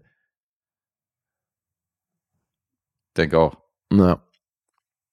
Und das ist nicht nur der kürzeste Film im MCU, sondern auch der äh, am wenigsten erfolgreiche. Das war wahrscheinlich sogar ein Minusgeschäft, weil der hat aus diesen 150 Millionen, die er dann doch gekostet hat, gerade mal knapp über 260 gemacht. Mhm. Und das kann, kann kein Erfolg gewesen sein. Das ist schon so ein bisschen dunkler Fleck in der Geschichte des MCUs Ja, hat man ja in auch vielerlei komplett, Hinsicht. sieht man ja, man hat auch die komplette Figur irgendwie dann begraben und neu, neu erfunden und irgendwie erstmal vorsichtig. Nee, aber das stimmt nicht. Also das Ja, ist, es ist wirklich nur den Schauspieler ausgetauscht, weil sogar inhaltlich bezieht sich Mark Ruffalo an manchen Stellen auf The Incredible Hulk. Ja, aber man hat ihn ja vorsichtig zum Beispiel in dem Avengers-Universum integriert. Der hat ja nie wieder, der hat ja keinen eigenen Film bekommen danach. Alleine schon in der Hinsicht fand ich, dass die Studios da vorsichtig waren, weil die gesehen haben, dass es ein Misserfolg war. Ja, aber das soll ja schon, also zum einen soll das ja noch kommen und so und das ist ja, Ja, hatte damals ja schon auch noch viel mit den Rechten zu tun. Also gerade in der ersten Phase war das ja auch noch so ein Hickhack, dass halt eben von manchen Figuren dann zum Teil die Rechte noch bei Universal und sonst wo liegen und so. Das Mhm. musste ja auch erst alles sukzessive wieder zusammengeholt werden. Ich ja, meine, aber die Figur an jetzt- sich wurde ja integriert bei den, äh, bei den Avengers-Teilen. ja, ja, so. aber jetzt überleg mal, das Avengers war vier Jahre später. Mhm. Aber eben, selbst da bezieht sich Mark Ruffalo äh, auf Incredible Hulk, indem er sagt, so, das letzte Mal, als ich in New York war, habe ich Harlem zerlegt. Mhm. So, das ist das, was in Ja, diesem klar, Film hier stattfindet. Also ja eben, das ist schon, also die, die ähm, negieren hier nichts, was in dem Film stattfindet. Was ich krass finde, ist, dass die Figur von, von William Hurt, der taucht erst 2016 in Civil War wieder auf. Mhm. Überleg mal, es liegen acht Jahre dazwischen. Mhm. Und viele Marvel-Filme. Ja, das ist schon krass. Das haben, die, ähm, das haben die relativ früh auch mit ähm, Terrence Howard gemacht. In Iron Man. Ja, der, als War haben. Machine wurde der Als umgesetzt. War Machine, ja. genau. Don Cheadle kam dann. Richtig. Das war ja genau das Gleiche. Das wurde auch nicht thematisiert. Einfach einen anderen Schauspieler irgendwie mit reingepackt. So Ja. GZSZ-mäßig. Mhm. Ja, also ich glaube eben, das würden sie heute nicht mehr in dem Umfang machen. Und man hat ja schon auch da. Stell dir mal vor, so Chris Evans als Captain America Ja. irgendwie sieben Filme gedreht und dann auf einmal so Eddie Murphy spielt jetzt Okay, Captain America, genau. so ohne, ohne irgendwelche Absprache, hat einfach so einen neuen Film. Ausgerechnet Eddie Murphy. Ja. nee, nee, also eben, das war halt hier noch wirklich sehr am Anfang und das könnten die heute nicht mehr bringen. Hm. Aber man hat da ja damals wirklich einiges gelesen, so was den Ausstieg von Edward Norton anging, dass es da eben kreative Differenzen gab und so. Ich kann mir halt gut vorstellen, wenn der hier schon die ganze Zeit Sachen umgeschrieben hat, dass es denen halt zu heiß war. Dass, dass der nicht einfach das macht, was man von ihm verlangt, ne? sondern dass der sich da jedes Mal mit einbringen will. Kann mir vorstellen, dass das in dieser Marvel-Disney-Maschinerie, dass das nicht so gut ankommt. Eben. Da hängt ja ein Rattenschwanz dran. Ich meine, auch gerade die Fans und so, weißt du, wenn du da anfängst, dein eigenes Ding zu machen, äh, bei so einer, bei so einer Produktion und bei so einem Franchise, wo noch irgendwie andere Filme noch zusammenhängen, Hm. äh, ist das definitiv ein Risikofaktor für die Studios und für die Produzenten und so. Kann ich mir vorstellen. Ja, aber ich find's irgendwie cool, da, du hast hier halt so schon auch wie damals bei dem Ang Lee-Film, du hast halt diverse Querverweise auf die Serie damals, auf die Mhm. Comics auch schon konkret. Zum Beispiel an einer Stelle, wo er halt sich wieder verwandelt hat und am nächsten Tag halt wieder halbnackt dann in so einem zerrissenen Zelt liegt, weil er halt diese äh, Hose, die er als Hulk anhat, dann natürlich viel zu groß ist, geht's dann halt immer wieder drum, okay, jetzt muss ich mir wieder neue Klamotten kaufen. Und dann kommt Betty Ross irgendwann an und bringt ihm Klamotten, ne, die sie besorgt hat. Und dann hat sie so eine, so eine lila Hose mit so einem Stretchbund, Hm. wo sie halt sagt, hier, perfekt, guck mal, voll stretchy und so. Und er guckt nur so nach Motto lila. So, really? Nee. Und das ist natürlich total schön, weil das war halt damals, hat Hulk einfach immer eine lila Hose Ja, angehabt. ja, klar. Und es gibt dann schon auch einzelne Szenen, wenn die, wenn er so verfolgt wird nachts und der, der Helikopter ähm, mit dem Scheinwerfer so auf seine Haut fährt und der fast gräulich wirkt, ist das natürlich auch eine Anlehnung an, an damals die Comics, weil Hm. dass der so grün war, das war ja, meine ich, tatsächlich ist das so entstanden, nur so entstanden, weil das mal so ein Fehlprint war, ne? dass die die Farben im Druck irgendwie nicht, ähm, dass die falsch rauskamen und das Grau seiner Haut dann eben plötzlich total grün war Das habe ich auch gehört, ja. Und dass der auf dem Weg erst so grün wurde. Also, ja.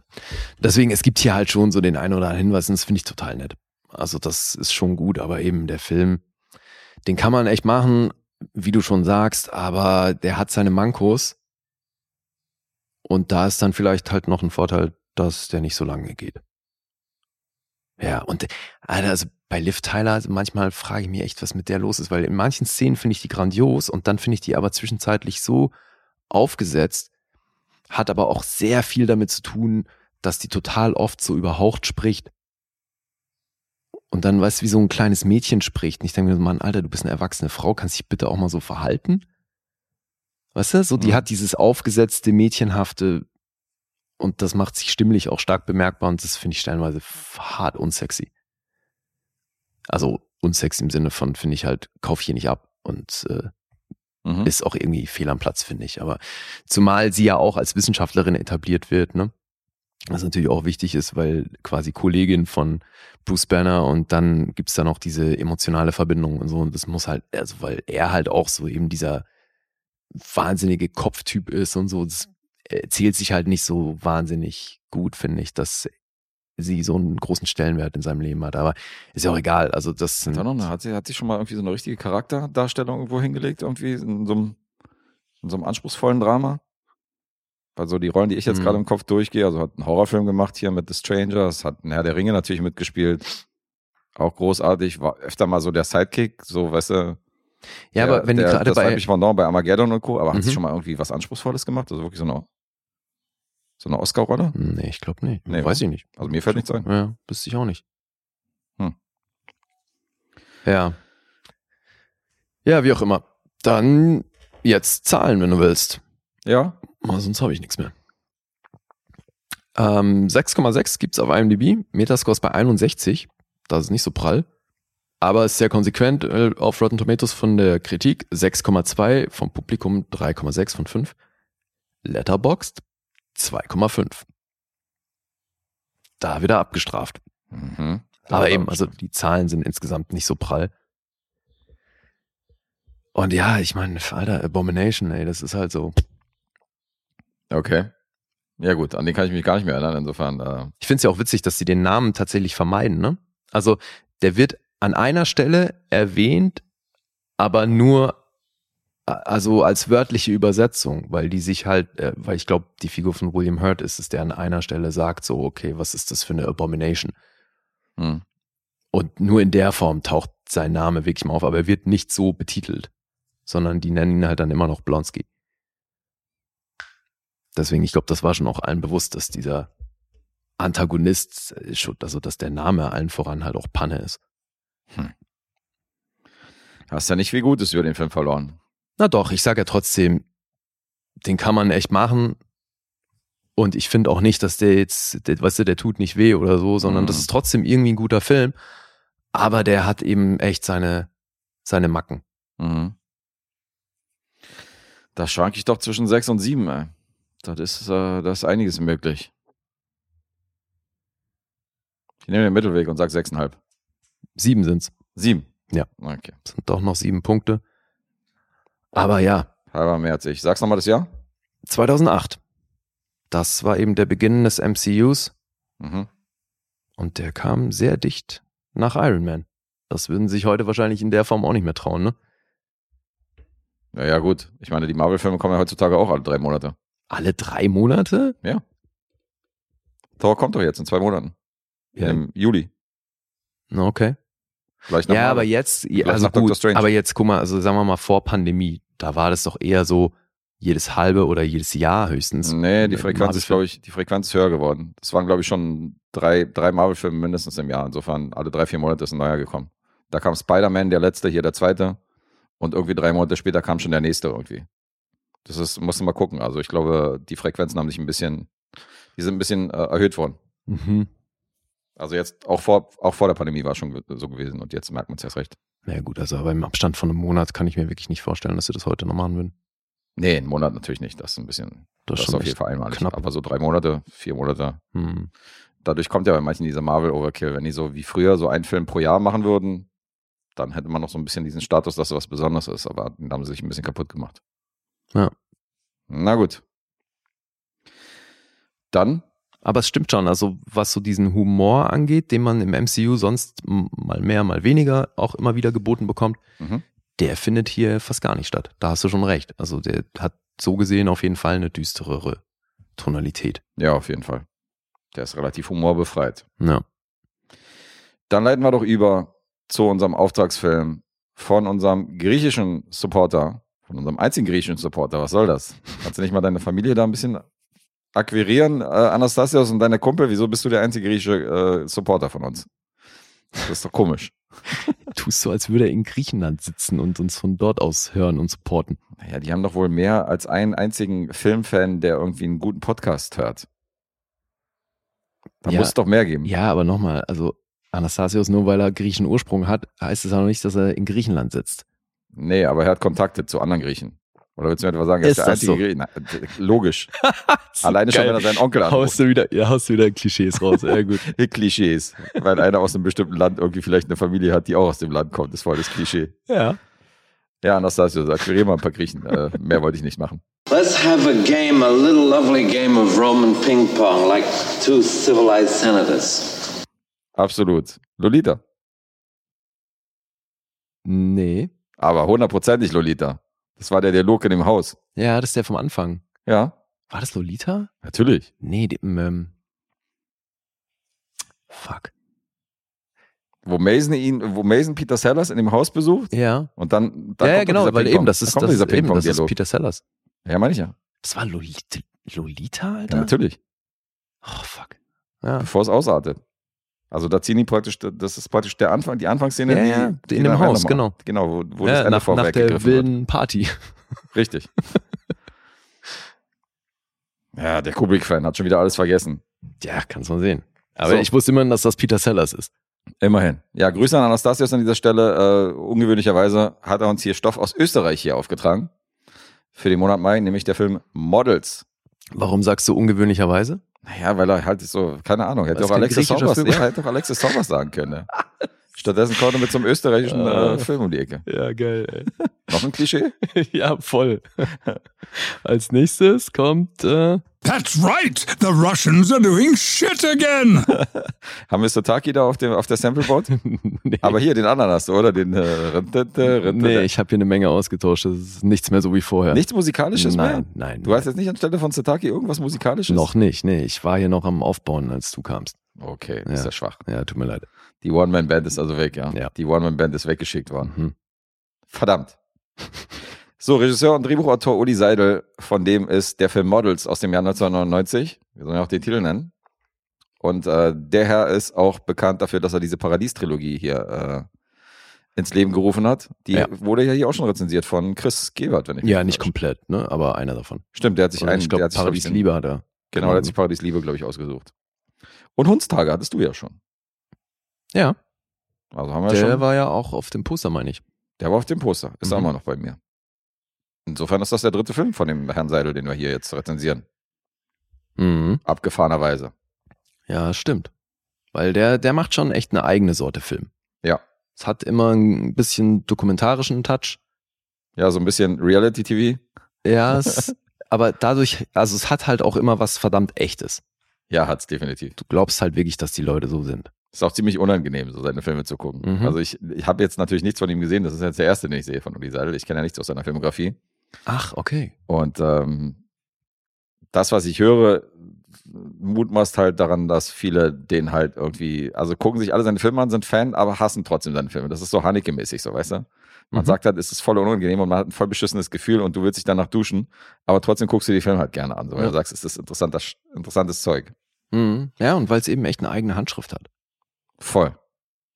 Und wie der Name schon sagt, hier nimmt er halt so die Modelszene äh, auseinander und äh, tritt sie mit Füßen und keine Ahnung. Und wer nach dem Film noch irgendwie den Traum hat, äh, eine Modelkarriere zu starten, dem ist nicht mehr zu helfen. Ey, Alter, ich musste bei dem Film so oft an Eddie Murphys Auftritt bei SNL denken. Der kam doch irgendwie nach Jahrzehnten als Host zurück. Mhm. Einmal. Dann gab es wieder diesen, diesen Jeopardy-Sketch, wo er dann permanent sein Buch an Mann bringen wollte, How to be a Instagram Ho. Okay. da musste ich irgendwie permanent dran denken während dieses Films, ey. Ja, weil schon so ein bisschen, ähm, ja, also man könnte es auch als Abschreckung bezeichnen, oder? Aber es ist auf jeden Fall ein recht nüchterner Blick. Ja, es ist halt, also das Model-Business ist halt ein Geschäft, was mit der Schönheit der Menschen arbeitet und was mit der Optik der Menschen arbeitet und mit Perfektion. Und das äh, seziert er hier halt, indem er hinter die Kulissen guckt, indem er guckt, was alles dazugehört und was für Abgründe sich da auftun, wenn man mal hinter die Modeschauen blickt und hinter die äh, Cover-Shootings und hinter die tollen Fotos der Mhm. Mädels und so. Und ähm, Ja. Und dabei beleuchtet er primär drei junge Frauen, mhm. die eben alle in Wien als Model arbeiten und recht unterschiedlich an das Thema rangehen. ja, sind drei verschiedene Typen. Ja, also wir haben Vivian, Tanja und Lisa. Und ähm, Vivian ist so, ja, die geht dabei ziemlich über Leichen, ne? Also die schreckt eigentlich echt von nichts zurück, um das zu erreichen, was sie da will. Die will halt Covergirl werden. Mhm.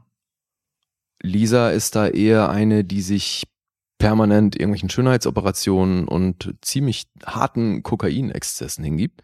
passend.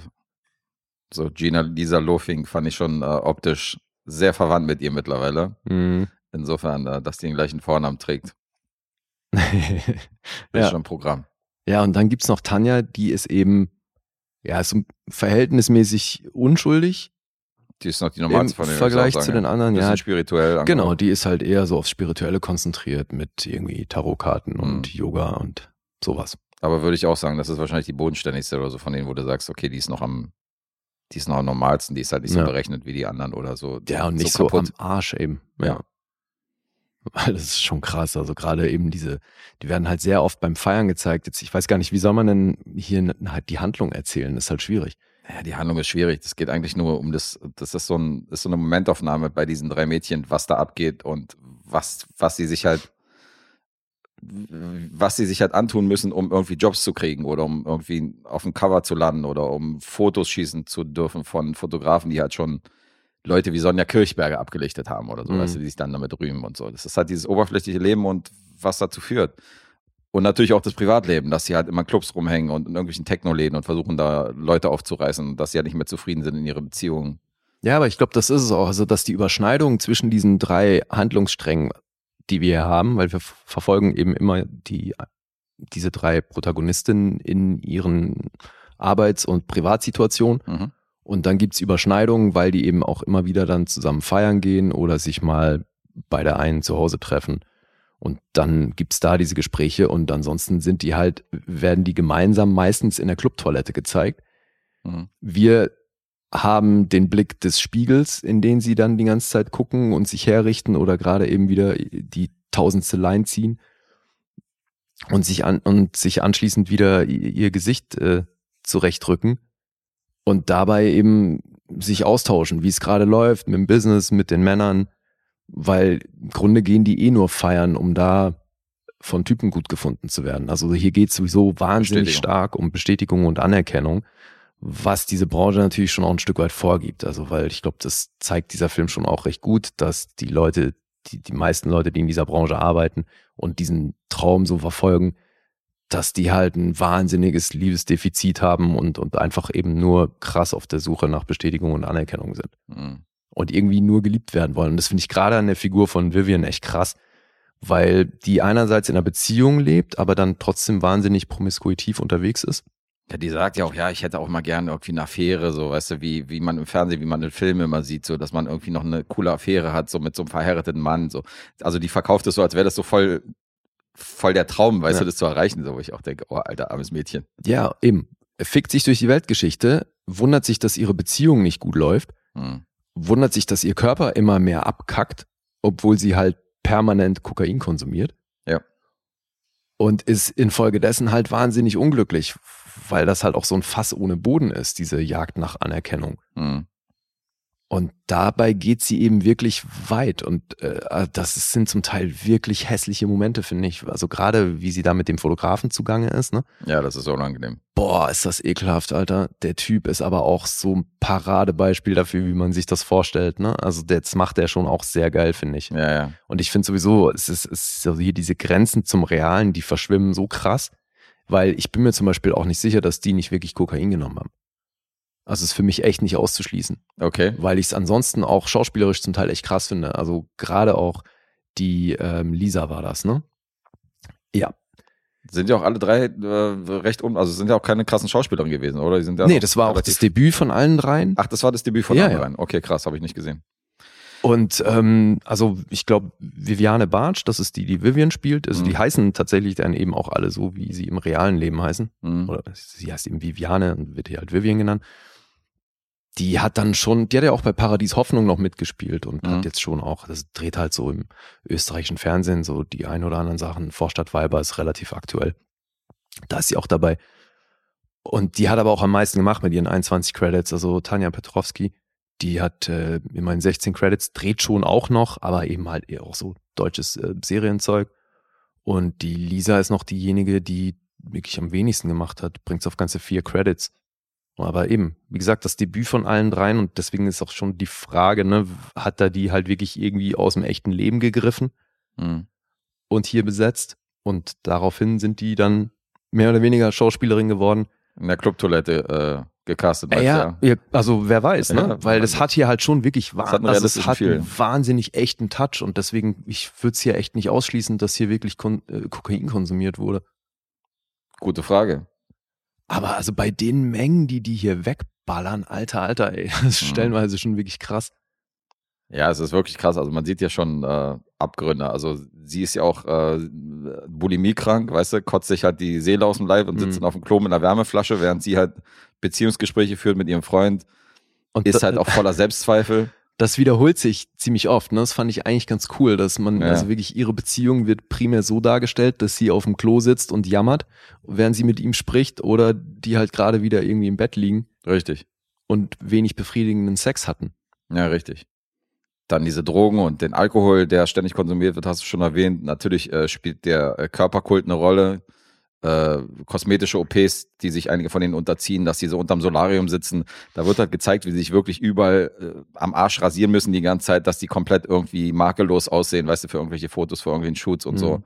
Und das wirkt einfach nicht sexy, so wie, weißt du, so das Endprodukt, was dann der normale Mensch dann kriegt, was der vorgesetzt bekommt auf den Covern und auf Ja. den Magazinen, so. Das sind halt so die Bilder, wo du sagst, so, Alter, ist die schön, so. Mhm. Und der Film zeigt dir halt, was, da, was dazugehört, so, Ja. weißt was du machen musst halt, um auf diese Cover zu kommen. Und das Mhm. ist halt alles andere als schön. Ja. Ich find's auch ganz cool, wie die bei diesen Clubszenen haben die auch immer wieder eingeblendet, wie die Schauspielerin Vivian primär frontal zur Kamera so fast schon geisterhaft, schemenhaft so in diesem Strobolicht dann irgendwie. Total. Und äh, tanzt. auch, das eben auch so sie immer mit, verloren. mit Blick in die Kamera Genau. und alle um sie rum sind wie in einer anderen Welt. Ja, ja, genau. Also- wie so eine andere Dimension. Ja, das ist Finde echt auch ganz cool. interessant, den ganz Kniff. cool gemacht, ja. Ja. Ja, also eben diese, dieses Stilmittel, dass die Kamera immer nur so ein stiller Beobachter ist und dann aber irgendwo auch ähm, gleichzeitig vierte Wand, die mitbedient wird in Form eines Spiegels oder eben in diesen Clubszenen als, als ähm, Blickwinkel für die Protagonistin. Das ist, finde ich, das ist Fluch und Segen gleichzeitig Hm. weil man dadurch halt schon auch viele Szenen hat, wo die Kamera statisch ist und gefühlt ewig lang nicht wirklich was passiert Mhm.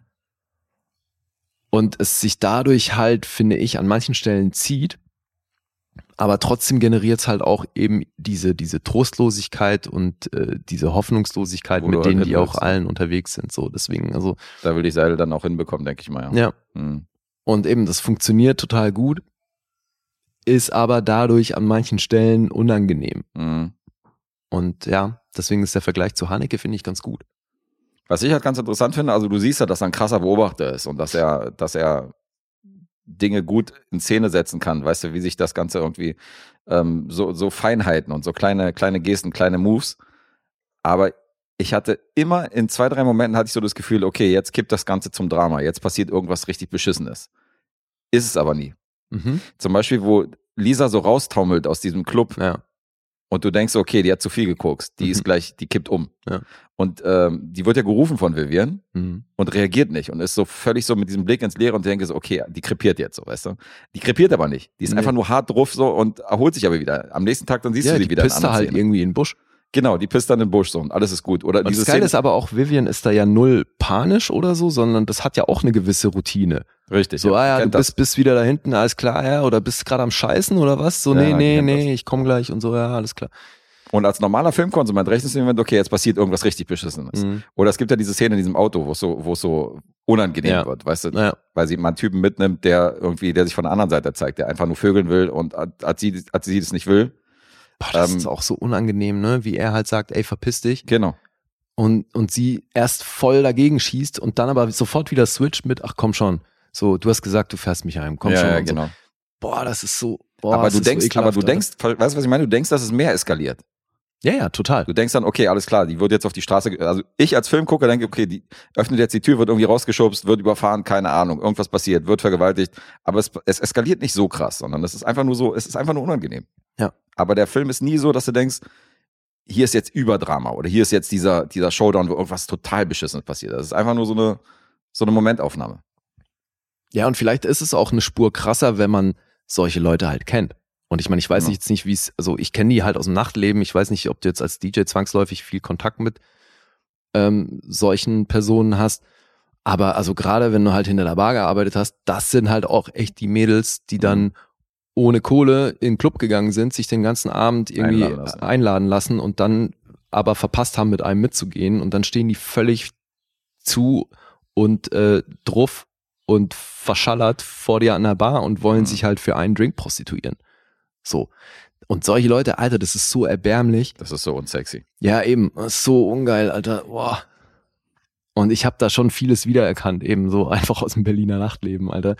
Und die, äh, stellenweise habe ich es natürlich auch sehr gefeiert, weil damals mein Chef 90, der war ja auch Österreicher. Hm. Und dieses ich, ich bin so zu, das habe ich halt einfach viel zu oft schon gehört, ey. Ich hab so, hatte da sehr viele Erinnerungen, ey. Fand's echt lustig. Hm. Ja. Wie fandst du das denn jetzt unterm Strich? Also, Interessant. Fand Ja. ich gut. fandst du gut? Ja. Ich war dann doch überrascht, äh, dass mir der gut gefallen hat. Also, ich fand das schon interessant, wie er, wie er da diese Modelszene seziert hat. Hätte, hätte man vielleicht ein bisschen straffen können mit zwei Stunden, rund, äh, rund zwei Stunden Laufzeit ist er ein bisschen, Hm. hat er schon seine Längen und durch diese Redundante. Hast ja auch selbst gesagt, ist das, äh, wirkt das manchmal ein bisschen langgezogen. Aber ist schon interessant, wie Uli Seidel hier diese Modelszene äh, auf die Modelszene kotzt. Witzig, ey. Ich hätte, also beim Gucken dachte ich echt, okay, der Film hat Potenzial, von dir aufs Härteste verrissen zu werden. Finde ich interessant, dass du das scheinbar ziemlich ähnlich siehst wie ich. Na, mittlerweile hast du doch aber äh, mehrere Filme schon gehabt, wo du. Das ist so ähnlich wie ich bei den Oscars, wenn ich da irgendeiner erwähne, wo ich sage, ich bin überrascht, dass der nominiert ist, und du sagst, vielleicht solltest du dann einfach nicht mehr überrascht sein bei den Leuten. So ist das bei den Filmen, wo du jetzt schon öfter mal erwähnt hast, hätte ich aber nicht gedacht, dass du so denkst. Vielleicht solltest du dann einfach mal nicht denken, dass ich so denke. Guter Hinweis. Guter Hinweis. Ja, Habe ich- von Lee Richter gelernt, diesen Mhm. Hinweis. Toll. Wer- Werde ich anwenden. Sehr gut. Ja, es lässt sich ja nicht verhindern, dass man halt irgendwie so ein Bauchgefühl hat und dann. Ach, Ich dachte, jetzt zitiert er mich. ich sag ja auch nur, der Film hatte für mich das Potenzial, von dir echt gehasst zu werden. Aber finde, es freut mich ja, dass du das sehr ähnlich siehst, scheinbar wie ich. Ja, da sind wir ja beide sehr unberechenbar, was unsere Filmauswahl angeht, insofern. Aber hier scheinen wir ja, scheinen wir in einer ähnlichen, in einer ähnlichen Region zu liegen. Ja. Nee, fand's, fand's interessant. Also es ist wahrscheinlich so eine Art von Film würde ich mir jetzt nicht jede Woche angucken, aber Mhm. ähm, zwischendurch. Also wenn ich jetzt, wenn ich jetzt im Fernsehen rumseppen würde und würde da irgendwie länger als fünf bis zehn Minuten gucken, ist das ein Film, den ich mir zu Ende angucken würde. Ich wäre da wahrscheinlich Ja. so, damals im Fernsehprogramm wäre ich hängen geblieben. Mhm. Weißt du, da würde ich so, Glaub ich nachts, auch, ja. nachts beim Rumseppen ist das so ein Ding, so das würde ich mir dann auch durchziehen. Mhm. Würde ich dann auch durchziehen und würde mir den angucken. Und so habe ich immer bewusst gesehen. Dank Anastasios durchaus ein interessantes Ding. Ja, fand ich auch. Interessanter Filmemacher. So, die Österreicher, Alter. Verrückte Leute da, die, die da Filme drehen. Ich muss mir diese Paradies-Trilogie auch irgendwann angucken. Ja? Ja, hab ich Bock. Du nicht? Ja, ich habe überlegt. Ich habe schon Bock, mir mehr von dem anzugucken. Aber Hundstage ist natürlich dann der nächste auf meiner, auf meiner Agenda. Mhm. Den will ich natürlich sowieso sehen wegen dem Poster. Aber ja, der ist ja auch gut. ich kenne den nur durch Samples Das bisher. stimmt. Das wird für dich eh ganz lustig. Wenn du den dann mal siehst, wirst du total vieles wiedererkennen. Habe ich mich ja auch gedacht, so die ganze Zeit. Ja, bist du deppert? Bist du immer so grantig? Ja. Ja, herrlich. Ja, gut, sagen wir was zu den Zahlen, oder? Weil, also True Effects gibt's hier keine. Nee, können wir, können wir zu den Zahlen übergehen. Wenig überraschend. 6,6 kriegt er auf IMDb. Kein Metascore. Auf Rotten Tomatoes habe ich nur eine Audience-Bewertung gefunden. Mhm. Die liegt bei 3,4 von 5. Und Letterboxd ist ja auch bei 3,4. Also alles eher so im Durchschnitt. Wer rät? Ähm, ich kann anfangen. Wir haben ja nur diesen einen gemeinsamen. Mhm. Ich sag siebenhalb. Das ist schon mal eine Punktlandung. Ich sag auch siebenhalb. Ja, das war einfach. Ja. Das ist richtig. Trautes Heim, Glück allein. Yay. Geil, sehen wir ähnlich, habe ich ja gesagt. Freut mich. Reinigungsklinge für Models. Sehr schön. Siebenhalb ist doch eine gute Ausbeute. Mhm. Cool. Gut. Next one. Ähm, passend zu meinem ersten Film, The Chase, habe ich mir eine Doku angeguckt. Und äh, diese Doku behandelt einen Schauspieler aus diesem Film. Und der Film heißt Listen to Me, Marlon. Mhm. aus dem Jahr 2015 und ist eine Dokumentation über den Weltstar und einen der größten Schauspieler aller Generationen, Marlon Brando. Geil. Wusste ich gar nicht, dass die gibt. Wusste nicht? Nee. Ist super interessant. Also du wirst, äh, wenn ich dir sage, wie diese Doku aufgezogen ist, wirst du erst recht irgendwie Geschmack daran finden, Mhm. weil ähm, Regisseur und Drehbuch zuständig Stephen Riley. Und Stephen Riley hat zum Beispiel Everything or Nothing gedreht, diese Bond-Doku, die mal rausgekommen ist, irgendwie vor zehn Jahren. Die Mhm. ist von ihm. Und der hat hier einen verdammt interessanten Ansatz gewählt. Brando hat nämlich selbst über 100 Stunden selbstbesprochene Tonbandaufnahmen zu Hause gehabt. Mhm. Die Natürlich. er so praktisch, das war so seine Art Therapie. Alles, was ihm irgendwie im Kopf ging oder alles, was ihn irgendwie nach Dreharbeiten beschäftigt hat, als Tonbandaufnahmen selbst zu besprechen. Das überrascht mich leider überhaupt nicht. Das ist so krass, ey. Andere Leute würden vielleicht einfach was aufschreiben, aber klar, Brando bespricht Tapes. Unter anderem sagt er auf diesen Tonbandaufnahmen auch, dass äh, Therapeuten Quacksalber sind und dass sie nur Geld kassieren, damit man sich da hinsetzt und das erzählt, was man auch sich selbst erzählen könnte. Das ist so klar, Alter. Oh, wie geil. Aber das Interessante daran Ah. ist, er hat diese Tonbandaufnahmen zur Verfügung gestellt, irgendwann mal, wenn eine Doku über sein Leben gemacht werden sollte, diese Tonbandaufnahmen benutzen zu dürfen. In weiser Voraussicht. Das ist ein geiler Typ, ey. Und das Krasse ist, Genau. Der Anfang des Films, da wird jetzt schon zitiert, in dem gesagt wird, eines Tages werden Schauspieler komplett redundant sein, weil unser Gesicht wird dann durch die Technik, die gerade vorhanden ist, oder durch Computer irgendwie äh, in den Film eingebaut. Und du wirst keine leiblichen Schauspieler mehr haben und ich werde wahrscheinlich noch in 200, Film, 200 Jahren werde ich noch Filme drehen, hat er gesagt. Und Krass. als er dieses Zitat von sich gibt, macht er das anhand eines Hologramms, Mhm. also anhand eines CGI-Kopfes von Marlon Brando, wo er praktisch diese Worte von ihm dann wiedergibt, als dieser Computer, als dieses Ja. Computerhologramm in der Zukunft. clever. Und dieses Hologramm führt uns durch die Doku. Oh, mhm. Das heißt, der Moderator dieser Doku ist Brando himself. Mhm. Durch seine Tonbandaufnahmen, Ja. durch diesen Kopf. Und das ist schon cool, Geil. weil das ist eine Doku über Brando von Brando. Mhm. Und das ist ein geiler Ansatz. Das heißt, du hast keinen anderen Off-Kommentar. Du hast keinen anderen Off-Kommentar, Okay. du hörst nur ihn. Passend natürlich zu den Sachen, die gezeigt werden. Mhm. Also wenn er natürlich über eine Filmdreh, über einen Film redet, über Dreharbeiten, dann siehst du natürlich Archivaufnahmen von diesem Film oder wenn er sich gerade auf Honolulu oder wenn er gerade heiratet und er redet natürlich auf den Tonbändern dann von dieser Hochzeit, dann ist das passend zu diesen Szenen. Aber ist es dadurch nicht null kritisch? Äh, es ist definitiv kritisch, weil er redet natürlich auch kritisch über sein, über sein Leben, über sein Schaffen. Na, so natürlich finde ich das nicht, aber okay. Ah, da musste, da musste mal reinschauen, weil ähm, er ist auf jeden Fall definitiv sehr kritisch. Mhm. Der fand sich in äh, On the Waterfront, fand er sich super daneben. Mhm. Er fand, es war eine richtig beschissene schauspielerische Leistung. Der fand diese Szene, wofür er den Oscar bekommen hat, im Auto, findet er absolut lächerlich gespielt und schämt sich dafür. Mhm. Das ist eine Rolle, dafür schämt er sich. Deswegen findet er diesen Oscar so lächerlich, Mhm. den er gekriegt hat. Deswegen ist das für ihn alles Politik, weil der Oscar für eine Szene ähm, äh, prämiert worden ist, die er halt total daneben fand, die er halt nicht gut fand.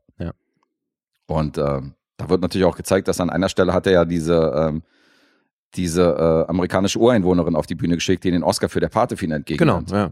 Er kam ja nicht zu der Genau, Folge. er kam nicht, weil er wollte einfach nur ein politisches Statement machen. Ihm Mhm. ging es gar nicht um den Preis. Der Preis war ihm scheißegal in dem Moment. Er wollte Ja. einfach nur ein Statement setzen. Das wird ja auch gesetzt. Und das wird halt gezeigt, dass er eine sehr private Person ist. Er war ja sehr zurückgezogen, der hat ja kaum Interviews gegeben, sondern er war ja sehr für sich. Mhm.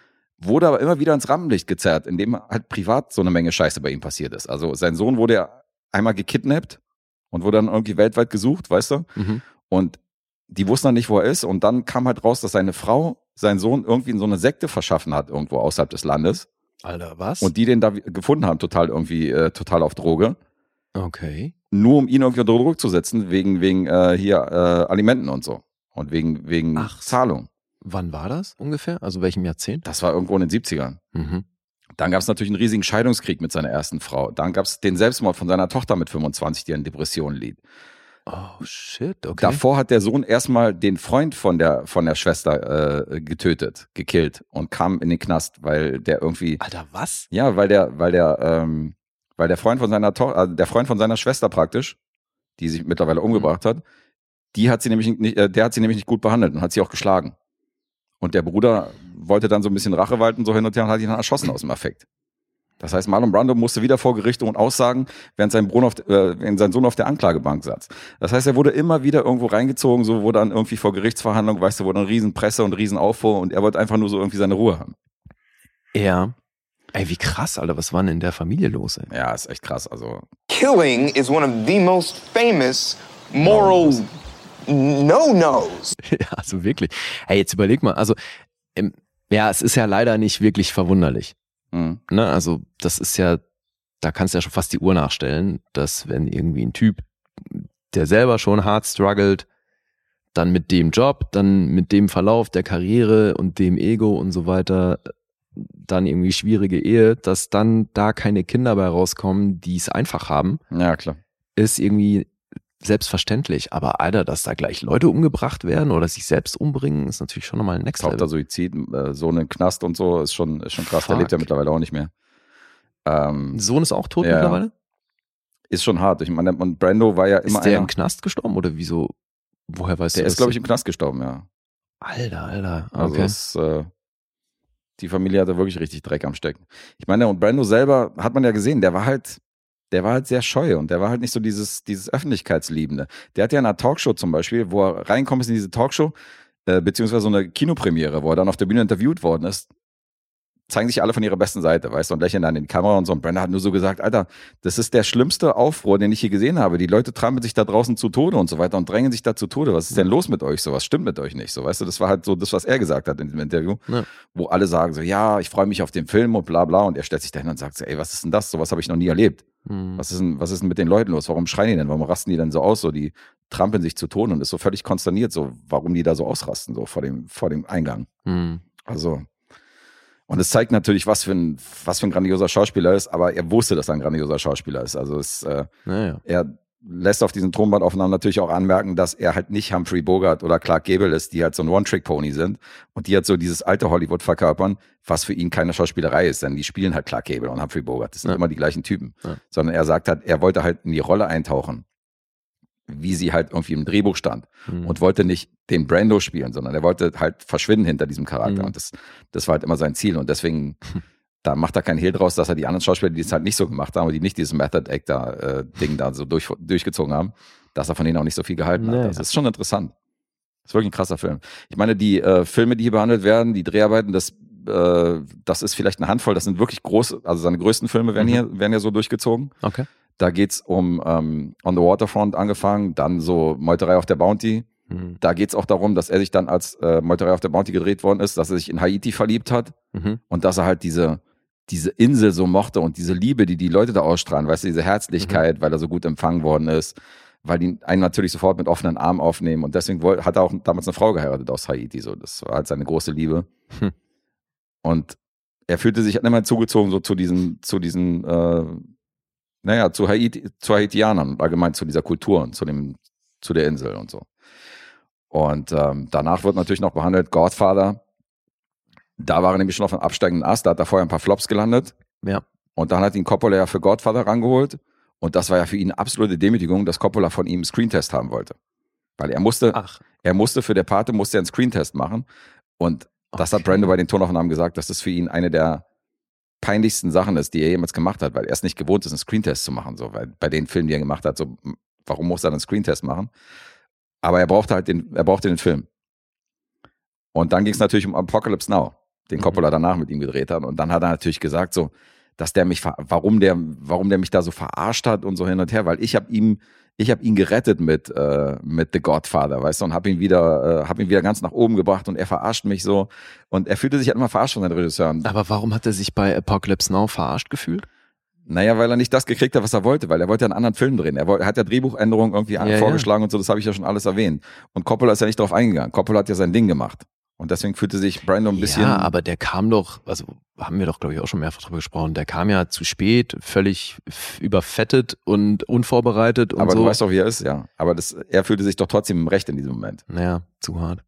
Weißt du, er aber da siehst du ja schon, was mit dem alles nicht stimmt. Also Ja, ja, klar. Wahrnehmung, äh, Eigenwahrnehmung und äh, Außenwahrnehmung und so ist ja schon nochmal, ja, gibt es schein, scheinbar eine große Diskrepanz. Ey, krass. Es ging auch kurz danach, also ein anderer großer Film in den 70ern war ja auch der letzte Tango von Paris, Mhm. von Bernardo Bertolucci. Ja.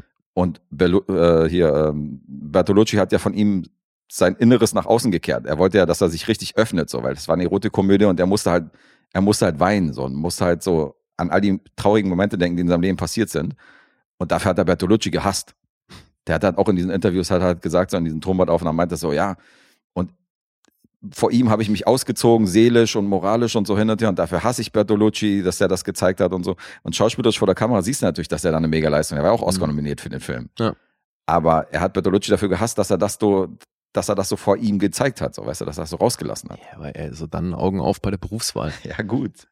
Ja, aber das stelle ich mir super interessant vor. Ist auch Also mega hab ich natürlich äh, echt Bock, das zu sehen. Du hast viele Archivaufnahmen, du hast keine Talking Heads in dem Sinne, die Mhm. irgendwie interviewt werden. Du hast halt nur die Leute, die halt involviert werden in den jeweiligen Szenen, die halt eine Rolle spielen. Du siehst halt Bertolucci, der irgendwie was sagt. Aber die kommen auch zu, ah, okay, eben, ja. Ja, aber nicht jetzt so, dass die da sitzen und zur Kamera Mhm. reden, sondern halt so, die siehst du halt bei irgendwelchen Dreharbeiten oder so, und da werden halt Bilder gezeigt. Ah, okay. Oder aus irgendwelchen Talkshows. Oder Mhm. es gibt auch so Familienaufnahmen mit dem Vater von, von äh, Brando, wo du auch siehst, dass die ein sehr schwieriges Verhältnis haben und so. Und äh, Ja, surprise, surprise. ja ist eine super, super interessante Doku. Also auch so vom Ansatz ist das äh, sehr empfehlenswert. War auch damals Primetime Emmy nominiert als Best, als Best Documentary. Hm. Kann ich empfehlen, ist voll dein Ding. Also es wird dir gefallen. Ja, gehe ich fest von aus. Klingt Listen to Me Marlon aus dem Jahr 2015. Geht eine Stunde 43. so. Aber es klingt ja auch so, als wäre das bei dir sehr hoch im Kurs. Also, ja, ja, die ist super. Die ist wirklich super, kann ich nur empfehlen. Es hat ein interessanter Ansatz, ist halt anders als andere Dokus und behandelt halt einen wirklich, einen wirklich krassen Schauspieler, was willst du sagen? So, da erfährst du halt einiges hinter den Kulissen, wie er halt die Dinge gesehen hat, die du halt so nicht gesehen hast. Weil das ist halt, sind halt seine Gedanken, die hier mit reinspielen, weißt du, und halt seine, hm. seine Theorien und seine Meinung und so, wie er die Dinge halt gesehen hat, so, äh, die hier behandelt werden. Und äh, ist interessant. Klingt super. Also vor allem, weil du, also auch wenn es ein sehr subjektiver Blick ist, kann Ja. man da, glaube ich, eine Menge über seine Person erfahren und wie Eben. der, wie der halt getickt hat. Ja, ja, eben. Und davon gibt's halt nicht viel Information, weil er selber halt scheu ist. Und davon hier erfährst du einiges. Hm. Aber es ist witzig, dass das oft so ist, ne? Dass so die, die größten, oder zumindest auch die, die ich so mit am besten finde, oftmals Leute waren, die sehr medienscheu Das stimmt. sind. So Daniel Day-Lewis, Ja, gutes Beispiel. Philip Seymour Hoffman. So die größten sind dann doch eher sehr introvertiert auch. Ja, gutes Beispiel. Aber die verschwinden halt auch deswegen hinter ihren Rollen so, weißt du, weil die halt nicht so präsent sind in den Medien und weil du nicht halt, Ich glaube, also Tag haben, hatten das ja auch schon mal von, dass ich glaube, dass es halt eben, dass Das dem. Zuschauer auch viel leichter gemacht wird, wenn Mhm. du einen Daniel Day-Lewis nie in den Medien siehst und dann siehst du ihn immer nur in einer völlig anderen Rolle wieder. ja, ja, es hilft. Du siehst dann halt nicht den Schauspieler, sondern siehst halt nur die Figur. Auf jeden Fall. Mhm. Ja, Alter, Brando, ey, der Typ hat das Game verändert, man. Das war schon ein krasser Typ, ey. Mhm. Also er ist sich auch dessen bewusst und es ist schon krass, dass er die Filme, für die er gefeiert wird, dass die, äh, dass er die teilweise zerlegt, finde ich halt auch interessant und dass er die halt sehr kritisch sieht und dass er sich halt in vielen Filmen überhaupt nicht gut fand. Aber das ist auch oft so. Ja. Also das hört man dann doch auch wirklich von eben vielen großen Schauspielern. Das ist aber auch, also ich glaube, man ist da selbst eh immer der kritischste von allen. Ja, ja, klar. Also geht mir zumindest selber auch so. Ich, bis, also, ich finde nicht viel von mir gut. gibt ja auch viele Schauspieler, die sich gar nicht ihre eigenen Sachen angucken, weil sie das nicht können irgendwie. Also das, da Ja, gibt's das finde ich ist dann nochmal was anderes. Mhm. Weil also gerade wenn du das aus der Angst raus machst, dass du dich dann eben selber nicht gut findest, finde ich zum einen nicht nur feige, zum anderen finde ich, nimmst du dir dann halt auch den Raum darauf basierend, was zu verbessern. Ja, klar. Na, die Frage ist, ob du es machst, weil du Angst davor hast, irgendwie schlecht zu sein, oder ob du es machst, weil du der Meinung bist, dass du objektiv sowieso nicht äh, dich beurteilen kannst, dich selbst. Das kann natürlich auch sein. Ja, das, Weißt was ich meine? ja, aber dann würde man sich ja auch relativ leicht machen. Hm. Ja, ich weiß nicht, steckt da nicht drin. Aber ich weiß, dass Joaquin Phoenix zum Beispiel guckt sich seine Filme auf jeden Fall nicht an. Der gehört zu den Leuten, die sagen so, ich gucke mir meine eigenen Sachen, gucke ich mir niemals an, hasse ich. Mhm. Der hasst sich halt auf der Leinwand zu sehen. Ist lustig, ne, wenn man sich dann so, ausgerechnet so einen Job aussucht. Ja, stimmt. Aber äh, ich finde es auch, also du siehst so bei kleinen Ansätzen, du siehst zum Beispiel, dass Marlon Brando auf diesen Tonbandaufnahmen erzählt halt über seine Mutter. Hm. Und ähm, erzählt hat, dass sie halt falsche Zähne hat und dass sie die Zähne rausgenommen hat und eine Zitrone in den Mund äh, gepackt hat, so weißt du, Mhm. um dann irgendwie so ein Fake-Gebiss darzustellen, um die Kinder zum Lachen zu bringen. Ja. Und das gleiche hat er halt bei The Godfather gemacht. Da hat er doch in dieser Szene seinen kleinen Enkel, hat er Mhm. doch auch eine Zitrone in den Stimmt. Mund gepackt und so weiter und hat so getan, als hätte er so, als hätte er so Fake Wie äh, und so. Da Ja. hat er das einfach übernommen von seiner Mutter damals. Großartig. Finde ich halt auch super interessant, weil du jetzt im Film halt hörst, hörst wo das herkommt. Mhm. Diese improvisierte Geil. Godfather-Szene. Also hast du hier irgendwas auszusetzen? Naja, also ich persönlich hätte es gefreut, hätte mich gefreut, wenn die mehr auf seine Filmografie eingegangen wären. Das heißt, Mhm. wenn man so ein bisschen, Weil die sich, weil die hier nur diese halt ganz großen Stationen genau, es sind da wirklich nur diese großen Stationen, diese fünf Filme und er hat halt viel mehr zu bieten. Und ähm, Superman ist, glaube ich, wirklich der letzte. Danach hört's auf. Okay. Also Superman ist so der letzte Film, der noch beleuchtet wird. Und ich meine, er hat ja in den 80er, 90ern hat er auch noch eine Menge gemacht. Da hätte man ja durchaus noch ein bisschen irgendwie weiter das Ganze führen können. Mhm. Aber, ja gut, aber ähm, da, vielleicht hat er da keine Tonbandaufnahmen mehr gehabt. Aus der Zeit. Kann auch sein.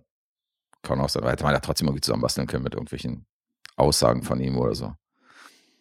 Mhm. Also so die großen Stationen, ich hätte schon gerne, also gerade so The Chase und der hat ja auch viele kleine Filme gemacht, so die ich halt gut fand. Und gerade bei so einer Filmografie, Filmografie hätte ich es interessant gefunden, mehr auf seine Filme einzugehen. Aber ansonsten ist das schon, ist das schon ein geiles Ding. Okay. Ähm, wie lange geht das denn? Weil ich meine, wenn du natürlich alle Filme behandeln willst, ne, hast ja auch irgendwie eine Vier-Stunden-Doku. Wie lange die hier geht, Ja. habe ich gesagt. Laptop zu. Stunde 43. Stunde 43, Mhm. okay. Hm. Naja, ist eine Gratwanderung, ne? Ich weiß, was du meinst. Man hat dann so das Gefühl, das wird halt ein bisschen was unter den Tisch fallen gelassen, aber Ja, du weißt halt, was er alles gemacht hat, so weißt du. Und äh, das hat so ein bisschen das Gefühl, dass da was fehlt. Hm. Aber es soll ja gar nicht darum gehen, sondern es geht ja darum, den Typen Marlon Brando zu, zu durchleuchten. Und dann, Ja. das schafft die Doku natürlich gut. Aber ich als Filmfan hätte natürlich mehr von diesen Dreharbeiten erfahren, von den anderen Filmen, die ihn geprägt haben und so. Ich fand es natürlich super interessant, wenn er über Humphrey Bogart und, äh, und Klar. Leute herzieht, so, weißt Ja. du, und so über große Stars von damals, und er sagt, ja, was sind das? Das sind doch keine Schauspieler. So. Mhm. Die stellen sich halt nur hin und spielen sich selbst, so, was soll denn das? Ja. Und ähm, bei Dreharbeiten hat er erzählt, dass er mit dem halt überhaupt nicht klarkam und so. Das sind natürlich Sachen, die finde ich interessant. Und wenn da nur fünf, sechs Filme beleuchtet werden, in so einer Filmografie ist es halt, ist es halt für mich wenig. Mhm. Ja, gut, aber ist ja ein kleines Manko, oder? Ja, ja, klar. Ist ein Okay. kleines Marco, definitiv. Ja, Punkte. Mhm. Äh, IMDb ist bei einer 8,1, hat einen sehr guten Metascore von 87. wow. Rotten Tomatoes 8,0. Auch das Publikum 4,2 von 5, kann sich sehen lassen. Letterbox, Listen to Me Marlon 3,9. Das klingt alles sehr ordentlich. Ja. Boah, da ist natürlich jetzt zwischen 8 und 10 ist da alles drin, finde ich. Ähm, ich sag 9. Der Mittelweg hat gefruchtet. Bis Nein- bei 9. Nein ist richtig. Geil. Hm? Guter Mann. Ach so, siehst du, jetzt habe ich ja gar nicht gefragt wegen Joker und so, weil ich weiß gar nicht, wie wir jetzt in der Zeit sind. Machen wir denn jetzt? Also bringe ich jetzt noch den einen und dann war's das oder machen wir weiter? Äh, gute Frage. Also weil, weil jetzt sonst könntest du ja jetzt einen Joker nehmen, aber Achso, du Also, hast jetzt keinen Joker genommen. ich, weil ich habe jetzt keinen Joker genommen, weil ich nicht wusste, ob noch einer kommt. nee, ich muss deinen natürlich dann auch raten. Also das ist ja dann bescheuert. Es geht ja nicht, dass ich einen Joker nehme und du nicht. Ja. Also sollten wir, sollten wir jetzt nach deiner Rezension die Episode abbrechen, Mhm. beziehungsweise beenden, dann muss ich deinen raten. Das ist ja klar. Okay, das heißt, wir gucken erstmal nach meiner Rezension, wo wir zeitlich landen, aber okay, weil das könnte jetzt fies werden. Hängt davon ab, wie lang die ist. Ja, ich find's nur so lustig, weil ähm, vieles, was wir jetzt schon so hatten, passt irgendwie so geil ins Konzept von dem, was ich hier habe, weil ich habe so ein bisschen, ja, das, das deutsche Enfant terrible der Filmlandschaft. Da fällt mir noch Kinski ein. Ja, wer könnte es sonst sein? Äh, der deutsche Brando. Ey, und ich habe daraufhin auch angefangen, seine Autobiografie zu lesen. Mhm. Alter Falter, ey. Äh, Die wurde dann irgendwann verboten und nochmal in so einer softeren Variante ähm, rausgebracht. Aber so das ursprüngliche Ding hieß, ähm, boah, warte, ich bin verrückt nach deinem Erdbeermond. Äh, nee, ich bin so wild nach deinem Erdbeermond. Irgendwie sowas, warte. Mhm. Ja doch, ich bin so wild nach deinem Erdbeermund. Alter, Alter, und ich bin da halt erst noch jetzt in der Kindheit und so von ihm, aber da kann man auch schon wirklich durchblicken, dass, also ich meine, es ist offensichtlich, dass der Typ nicht alle Latten am Zaun hatte. Aber jetzt habe ich mir eben einen Film angeguckt, wo das wirklich nochmal hart unterstrichen wird und da waren dann in den, in den Trivia Facts und bei meiner Recherche insgesamt habe ich dann eben noch einiges gefunden, wo immer wieder auch seine Autobiografie zitiert wurde Mhm. weil es da eben Passagen gibt, die sich mit diesem Film befassen. Und das ist dann rückblickend schon krass, was du hier siehst. Das ist eine französisch-japanische Produktion Mhm. und Kinski spielt die Hauptrolle. Wäre lustig, wenn du jetzt einfach eine Kinski-Doku gebracht hättest, oder? Wenn du so eine Doku ja. angeguckt hättest, das wäre witzig. Aber also wie gesagt, man, ich finde, man sieht sowieso in fast allen von allen Kinski-Filmen siehst du dann auch sehr viel von ihm als Typ da einfach durchblitzen, Mhm. weil es sehr offensichtlich ist, dass der einen Fick auf alles um ihn rumgegeben hat. Siehst du ja schon auch primär daran, wie er dann einfach eben in den Szenen mit, mit, mit Schauspielern umgeht und so. Das ist ja zum Teil schon Mhm. sehr offensichtlich, dann völlig ohne Handbremse. Nach mir die Sinnflut. Ja, aber wirklich. Und so ist das hier auch aufs Härteste. Ey. Das ist, also an, an vielen Stellen war es wirklich unangenehm. Wirst du gleich sehen. Der Film ist aus dem Jahr 1981 und heißt Les Fruits de la Passion. Auf Deutsch Früchte der Leidenschaft. Passenderweise der englische Titel Fruits of Passion. Geht eine Stunde 23 und ist ein Drama. Und äh, Alter, Alter, das ist mal ein wilder Film. Ähm, jetzt muss ich ja so ein bisschen ausholen, glaube ich, weil Regisseur, ein Japaner, Juchi Terayama, Mhm. der hat einiges gemacht, 33 Credits, ist eben Japaner und war so ein Avantgardist und, und Arthouse-Regisseur. Der war dann, glaube ich, auch in den, in den 70ern äh, oder in den 80ern mal in der Jury der Berlinale und so. Und der hat also schon so auf dem Arthouse-Sektor hat der, genießt ein gewisses Standing. Und der hat diesen Film gemacht, eben ähm, mit einer französischen Produktion zusammen. Und Klaus Kinski eben in der Hauptrolle. Das basiert auf einem Buch von Dominique Horry, Die hat einen Roman namens Retour à Roissy geschrieben. Der ist aus dem Jahr 71 und ist im Grunde sowas wie die Fortsetzung von einem weltberühmten Buch auch von ihr, das sie davor in den 50ern rausgebracht hat. 54 hat die ein Buch rausgebracht, das heißt Die Geschichte der O. Habe ich gehört von, ne? Ja, das ist weltberühmt, das war ein Bestseller in Frankreich, war auch zeitweise das meistver der meistverkaufteste französische Roman außerhalb Frankreichs Mhm. und äh, war eben ziemlicher Erfolg, wurde auch massig verfilmt. Also ähm, ich habe mindestens zehn Verfilmungen gefunden davon seit 69, darunter auch äh, eine Serienablage und auch Pornos. Also Josh Hartnett hat auch mal in, in so einer, in so einer Teenie-Version davon, die hier heißt, die heißt, glaube ich, No O. nee, das ist ja das Shakespeare-Stück. Ach, das ist wiederum das Ja, Shakespeare-Stück. das ist ja Othello.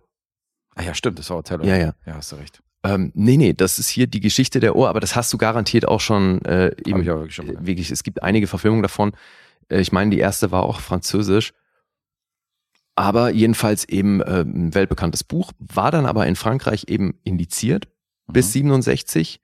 Es wurde dann später wieder aufgehoben und dann gab es aber eben Jahre danach diese Fortsetzung. Da gab es dann Gerüchte, dass das gar nicht von der Autorin stammt, weil das war schon, als der 54 die die Geschichte der O rauskam, da gab es schon sehr viele Stimmen, die gesagt haben, nie im Leben hat das eine Frau geschrieben. Mhm. Weil es hier halt um eine sehr unterwürfige Dame geht und die Dinge, die da passieren, halt, ja, man könnte einfach wirklich erwarten, dass das so der, der Versuch von einem Mann ist, eben eine sehr unterwürfige Art der Sexualität zu proklamieren. Mhm. Und es wurde aber eben von einer Frau geschrieben und ist deswegen eigentlich nochmal eine ganze Ecke krasser. Weil in der Geschichte der O geht's eben, geht's eben auch schon um eine junge Frau, die einen reichen älteren Mann liebt und für die Liebe zu ihm bereit ist, sich der Prostitution hinzugeben. Und das ist das, was im Grunde hier auch passiert. Deswegen basiert das auch nur auf der Fortsetzung, weil die in der Fortsetzung hat die noch so ein bisschen eine Auflösung der Situation geschrieben, die dann hier eben auch Verwendung findet. Also, die haben das jetzt aber, weil Original spielt das in Frankreich, und hier haben sie es jetzt ins Shanghai der 20er Jahre verlegt. Und es geht ja eben um dieses Mädchen namens O, die den reichen älteren Mann liebt. Das ist hier die Figur von Klaus Kinski, Sir Stephen. Wird dann auch manchmal Stephen genannt oder es, äh, also wird ganz unterschiedlich ausgesprochen, aber Sir Stephen ist die Figur. Der betreibt in Shanghai auch noch ein Casino und ansonsten ist er halt echt so der Aushilfspimp, weil der da auch immer wieder wohl Frauen anschleppt und dann geht's eben um dieses Bordell in Shanghai. Das ist so ein Ausländerbordell, wo halt oft auch eben Leute ähm, ein- und ausgehen, die nicht aus China kommen. Und äh, deswegen wird hier auch zu Beginn des Films hast du so Standbilder, die eindeutig irgendwie aus einem Kriegskontext stammen, weil hier natürlich auch noch eben dieser kriegerische Zustand äh, mit reingebracht wird. Unnötigerweise tatsächlich, weil das ist, das ist was, da komme ich später noch zu, da kollidiert für mich was, weil die hier versuchen, irgendwie zwei so Handlungen zu kombinieren, die hinten und vorne nicht zusammenpassen. Aber die da sind Locals, also nur die, das Klientel ist international, oder? Genau. Mhm. Bis, bis jetzt eben auf O, weil die Figur eben Isabelle Illier heißt die Schauspielerin. Mhm. Das war hier ihr zweiter Credit von ganzen zwölf. Und das ist schon krass, weil, ja, also wir sehen hier nicht nur viel nackte Haut, sondern es geht noch eine ganze Ecke weiter. Jetzt ist es so, dass dieser, der Film steigt eben mit diesen kurzen Kriegsbildern ein und dann sehen wir, wie Sir Stephen mit einem Boot und ähm, O eben ankommt und dann gleich äh, ins Bordell geht. Da der Betreiberin erklärt, so, hier ist die Dame und sie fragt die auch noch so und die ist wirklich willig und er so, ja, ja, klar. Und die sagt das dann auch so, ja, ich, ich will alles, was du willst. Und er will, dass die sich da eben zur Profinote ausbilden lässt. Und dann wird auch gleich in, kurz angerissen, was so die Konsequenzen sind, wenn du nicht das machst, was da von dir verlangt wird. Dann wird da so aufgezeigt, was heißt, wenn du den Wunsch von irgendeinem Klienten ablehnst, so, dann kriegst du 100 Tage nichts zu essen. Wenn du irgendwie sonst wie ähm, rummuckst, so, dann wirst du da in dieses Gerät eingespannt und ausgepeitscht. Und gibt's dann 100 Peitschenhiebe und also so für, für alles, was man falsch macht, gibt's dann eine entsprechende Bestrafung. Mhm. Ja, und Sir Steven sagt aber, nee, die, die O ist hier am Start. Hier. Super duper! That's nice! Way to go! ja, so, der hier, ey. Heide, Heide, tiefer, tiefer, tiefer, immer tiefer rein, Heide. Oder so. Ja, ja und äh, Apropos Oldschool-Samples. Dann wird äh, die, stimmt, dann wird die O also da ausgebildet. Parallel hat dann Sir Stephen da auch noch Affären mit mit der einen asiatischen Nutte und dann hat er da aber auch gibt's auch eine andere Französin namens Nathalie, Mhm. mit der wird dann auch ganz gerne mal gevögelt, gerne auch mal vor O, also die O, die wird dann da an die Wand gekettet und ähm, Sir Stephen und Nathalie vergnügen sich da. Nice. Und so geht's dann im weiteren Verlauf drum, dass es da einen, einen jungen örtlichen Mann gibt, der sich in O verliebt. Der schließt sich dann so einem Rebellentrupp an, um darüber Geld zu generieren, um dann in den Puff zu gehen, um eben eine Nacht mit O verbringen zu können, weil er ja so schockverliebt ist in die. Mhm. Will die dann da rausholen. Und so wird dann halt eben diese, dieser kriegerische Zustand in der Stadt noch ein bisschen mit rein involviert, weil es dann eben da diesen Rebellentrupp gibt und so und er sich denen anschließt. Und wie die ganze Nummer ausgeht, verrate ich jetzt natürlich nicht, aber es ist auch völlig egal. Ähm, weil, Alter, Alter, der Film ist so ein Chaos. Also, Oh nein. der wirkt an vielen Stellen einfach als so ein Hilfsmittel, um halt Sex darzustellen. Und dann bringen die aber eben noch diese, diese Handlung mit den Rebellen damit rein, damit es dann im weiteren Verlauf darum geht, dass diese Oder rausgeholt wird. Aber ansonsten siehst du halt diesen, diesen Alltag in dem Puff, Hm. wie die O immer wieder von irgendwelchen Leuten hergebumst wird, dauernd äh, also in irgendwelche Geräte eingespannt wird, wo sie dann drin gefickt wird. Ähm, und das wird zum Teil sehr explizit dargestellt. Mhm. Auch eine sehr unschöne Szene, wie Sir Stephen sie in den Raum führt, so sie ähm, setzt sich dann dahin und dann kommt so ein äh, asiatischer Herr an, der dann grunzend auf sie zumarschiert und äh, ja, sein Mikropenis auspackt und äh, ihr den ungefragt in den Mund steckt. Und sie dann, und Sir Stephen steht daneben und coacht sie und sagt, nee, nee, lass mal die Augen offen, mach die nicht zu, guck ihn dabei an und so. Und wir sehen eben, wie Isabelle Illier diesen, äh, an diesem kleinen Schwanz rumsaugt. Das wird gezeigt. Ja, das sage ich doch. Alter, wir sehen hier sowieso viel zu viel, Okay. weil also auch das haarige Arschloch von Klaus Kinski hätte ich nicht unbedingt in einem Close-Up gebraucht. Das sind hier einfach, also wobei ein Close-Up ist es nicht, aber es sind, That was a powerful flick. I remember that movie. Wirst nie wieder vergessen. ja, ja, also und das, also das Traurige ist halt auch, wir sehen hier halt wirklich zum Teil bei Vergewaltigung zu. Okay. Und das hat, das wird dann eben durch die, durch die Autobiografie von Herrn Kinski leider auch sehr offensichtlich. Also man sieht ja eh immer, dass er mit 110 Prozent bei der Sache ist. Und in dieser Szene, wo dann eben da jetzt die O an die Wand gekettet ist und er halt äh, Nathalie vögelt, das ist echt, Alter. Echt, ja? Ja. Okay, krass. Und davor auch schon, davor hat er eben, als er mit dieser einen Asiatin zugange ist, oh, Alter, vor allem die quiekt da um ihr Leben, ey, und du siehst schon auch, das ist auf jeden Fall eine schmerzhafte Angelegenheit. Und Kinski hält drauf, ey, als gäbe es keinen Morgen. Also es ist schon super unangenehm. Weil, wie gesagt, also es, du, es sieht einfach so aus, als würdest du bei einer Vergewaltigung zugucken. Und äh, du glaubst, es ist nicht inszeniert, sondern es ist echt, ja? Du siehst Geschlechtsteile. Okay. Hm. Da werden ja Gedanken an hier, ähm, an Thriller wach. Ist auch so. Also, Wieder Penetration, voll drauf, ja. ja, jetzt nicht in, nicht in dem Ausmaß wie bei Mhm. Thriller, aber ja, also wir sehen hier Geschlechtsteile und auch, dass die zum Einsatz kommen. Hm. Und das ist nie schön.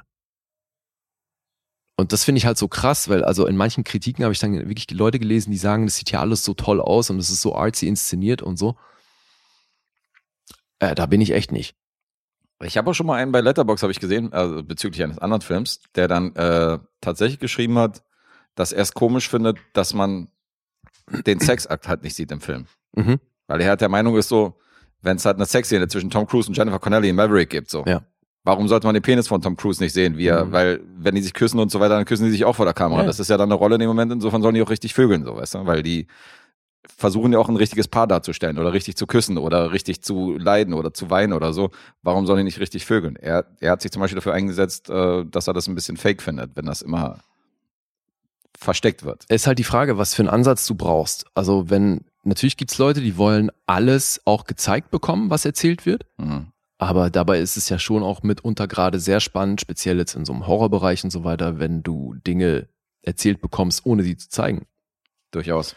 Und bei den meisten Sexszenen, finde ich, ist es unnötig, dass man Geschlechtsteile sieht.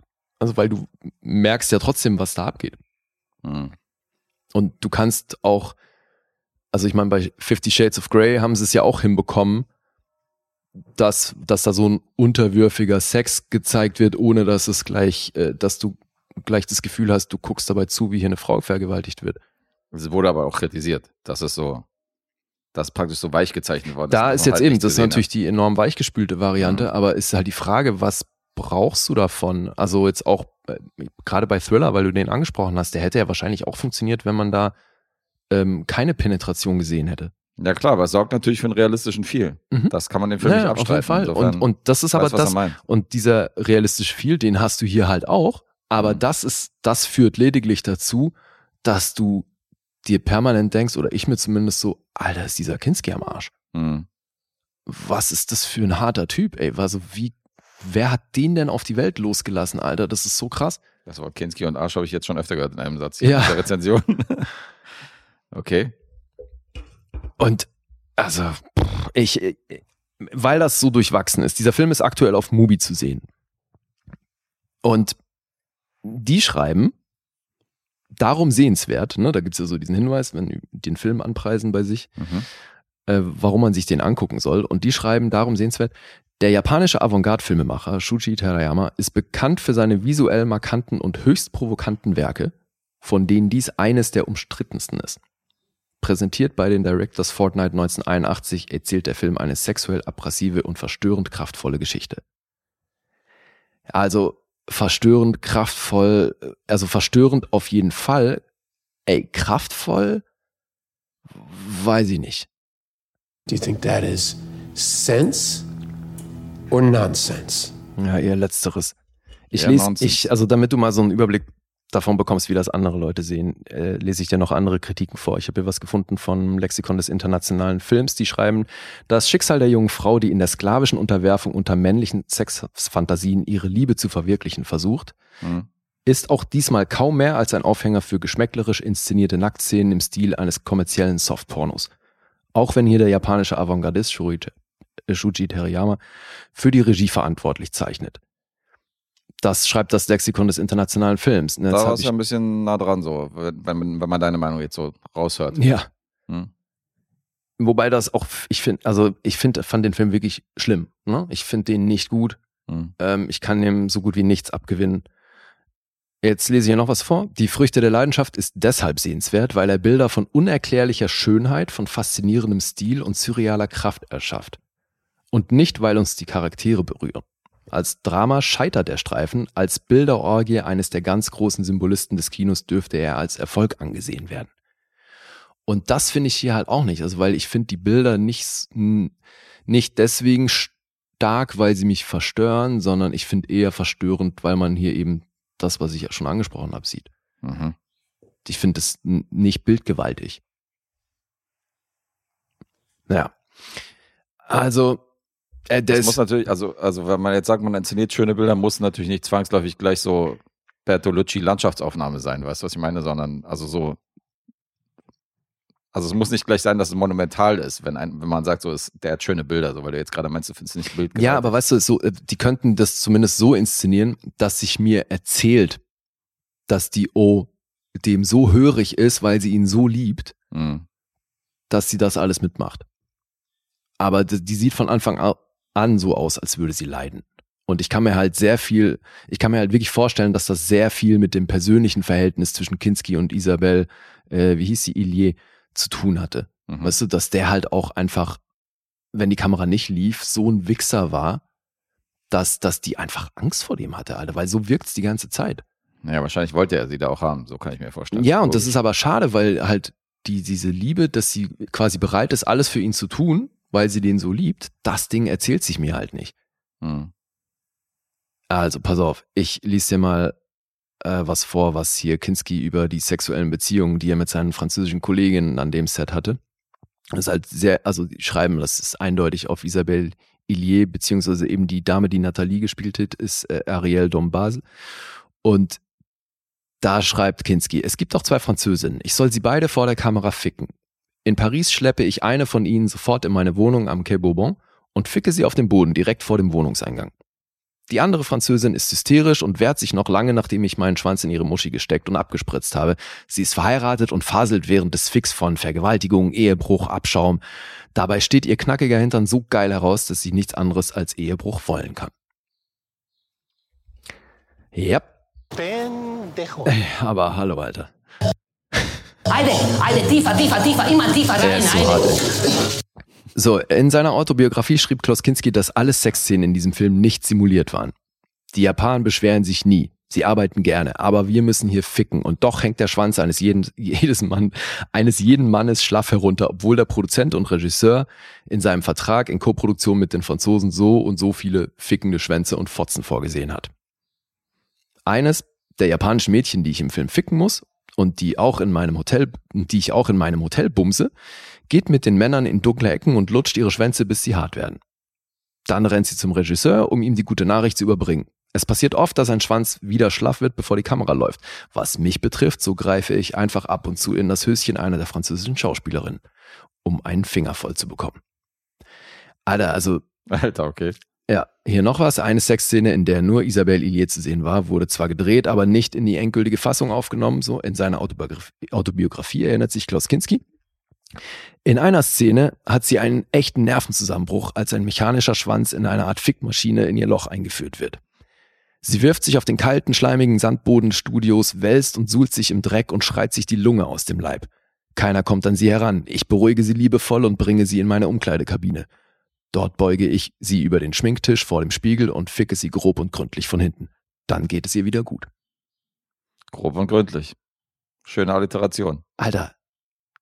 Ist das die Biografie, die du gerade liest? Also wo das ja, noch vorkommt? Ja, ja. Also an dem Punkt bin ich noch nicht, weil ich bin da noch in seiner Jugend, aber da geht's auch schon ordentlich ist ab, selbst, Alter. Also selbst gespoilert jetzt. Ja, gut, also das ist witzig, wenn du mal irgendwie guckst, also auf jeder dritten Seite kommt das Wort Ficken vor. Also es ist jetzt beim besten Willen nicht so, als wäre er damit zimperlich umgegangen. Okay. Das wurde dann eben später noch rausgebracht. Der hat es eben, wie gesagt, das wurde ein bisschen entschärft und dann, ich glaube, ich brauche Liebe heißt es dann, was dann in den 80ern rausgemacht wurde. Mhm. Ja, aber es ist auf jeden Fall, Alter, Alter, der Typ war echt, echt kaputt. Skandalös. Jetzt, interessant an der Nummer hier an Ariel Dombase, die, die eben die Natalie spielt. Alter, die, Ta die Dame hat 146 Credits und war erfolgreiche Sängerin. Die war sogar 99 Mal für einen César nominiert, ne, für einen französischen Filmpreis. Mhm. Und hat aber in ihrer Filmografie auch wirklich viele schwierige Sachen. Und äh, sowieso total lustig, weil die war dann irgendwann mit einem recht bekannten Typ, so einem Philosoph, verheiratet. Und dann gab es in Frankreich gibt's einen, einen Preis, der nennt sich Gérard de la Télévision. Das ist so ein ironischer Preis, ne? À la Razzies. Dort war sie viermal nominiert und hat dreimal gewonnen in der Kategorie So-called Artist who benefits from her husband's connections. Auch nicht schlecht. Alter. Und die hat eben in einem, in einem Interview, wo sie auch so ein bisschen auf ihre Filmkarriere zurückgeblickt hat, hat die gesagt, dass das ein Film ist, den sie lieber vergessen hätte. Das war etwas, was mich furchtbar leiden ließ. Ich war zu jung, um das zu tun und dann Kinski. Er war verrückt, sagt sie. Ariel drehte diesen Film im Jahr 81, sie war damals 28 Jahre alt. So, und die hat ja da eben an der Seite von Kinski gespielt und ihr Mann war eben Bernard-Henri Lévy. Das war dieser recht bekannte Typ. Mhm. Und sie beschreibt halt, dass das die Hölle gewesen ist, diesem deutschen Schauspieler gegenüberzustehen. Er ist ein Kerl, der die Schwachen zerquetscht. Der fieseste Charakterzug, den es gibt. Jemand, der die Beziehung mit Gewalt wollte, der unbedingt geliebt werden wollte und der alles tat, um nicht geliebt zu werden. Unerträglich. Oha. Das ist also wahrscheinlich Kinski in a nutshell, Alter. Aber wirklich Typ. zwei schwierige Charaktere äh, der Schauspielwelt heute rausgekramt. Ja, deswegen finde ich das so witzig, dass du vorhin über Brando gesprochen hast, weil halt wirklich, also ich warte ja noch drauf, dass ich mal einen Film sehe mit Kinski, wo ich das Gefühl habe, ey, der hatte voll viel Spaß dabei. So, das war genau sein Ding. Hier, guck mal, der sie kommt voll gut gelaunt rüber oder sonst was. Also ich meine, ich habe den eh noch nie einen gut gelaunten äh, Nee, Typen spielen sehen. Der hat immer diese Wirre. Ja, und immer auch Manische Agro. Mhm. wahnsinnig kurze Zündschnur immer und so. Und zum Thema Schauspieler, ne? Also hat er jemals einen anderen Archetypen gespielt als diesen Typ mit der kurzen Zündschnur? Schwierig. Und hier auch wieder, Alter, so da gibt's eine Szene, wo er eigentlich nur zum Bordell zurückspaziert und dann kommt ihm dieser äh, Junge, der sich in die O verliebt hat, dann äh, kommt halt entgegengerannt und die laufen ineinander rein. Alter, Kinski packt den am Nacken und wirft den halt auf den Boden und auch da siehst du wieder so pff, keine Rücksicht auf Verluste. So, der Typ das Muss halt echt aussehen. Ja, logisch.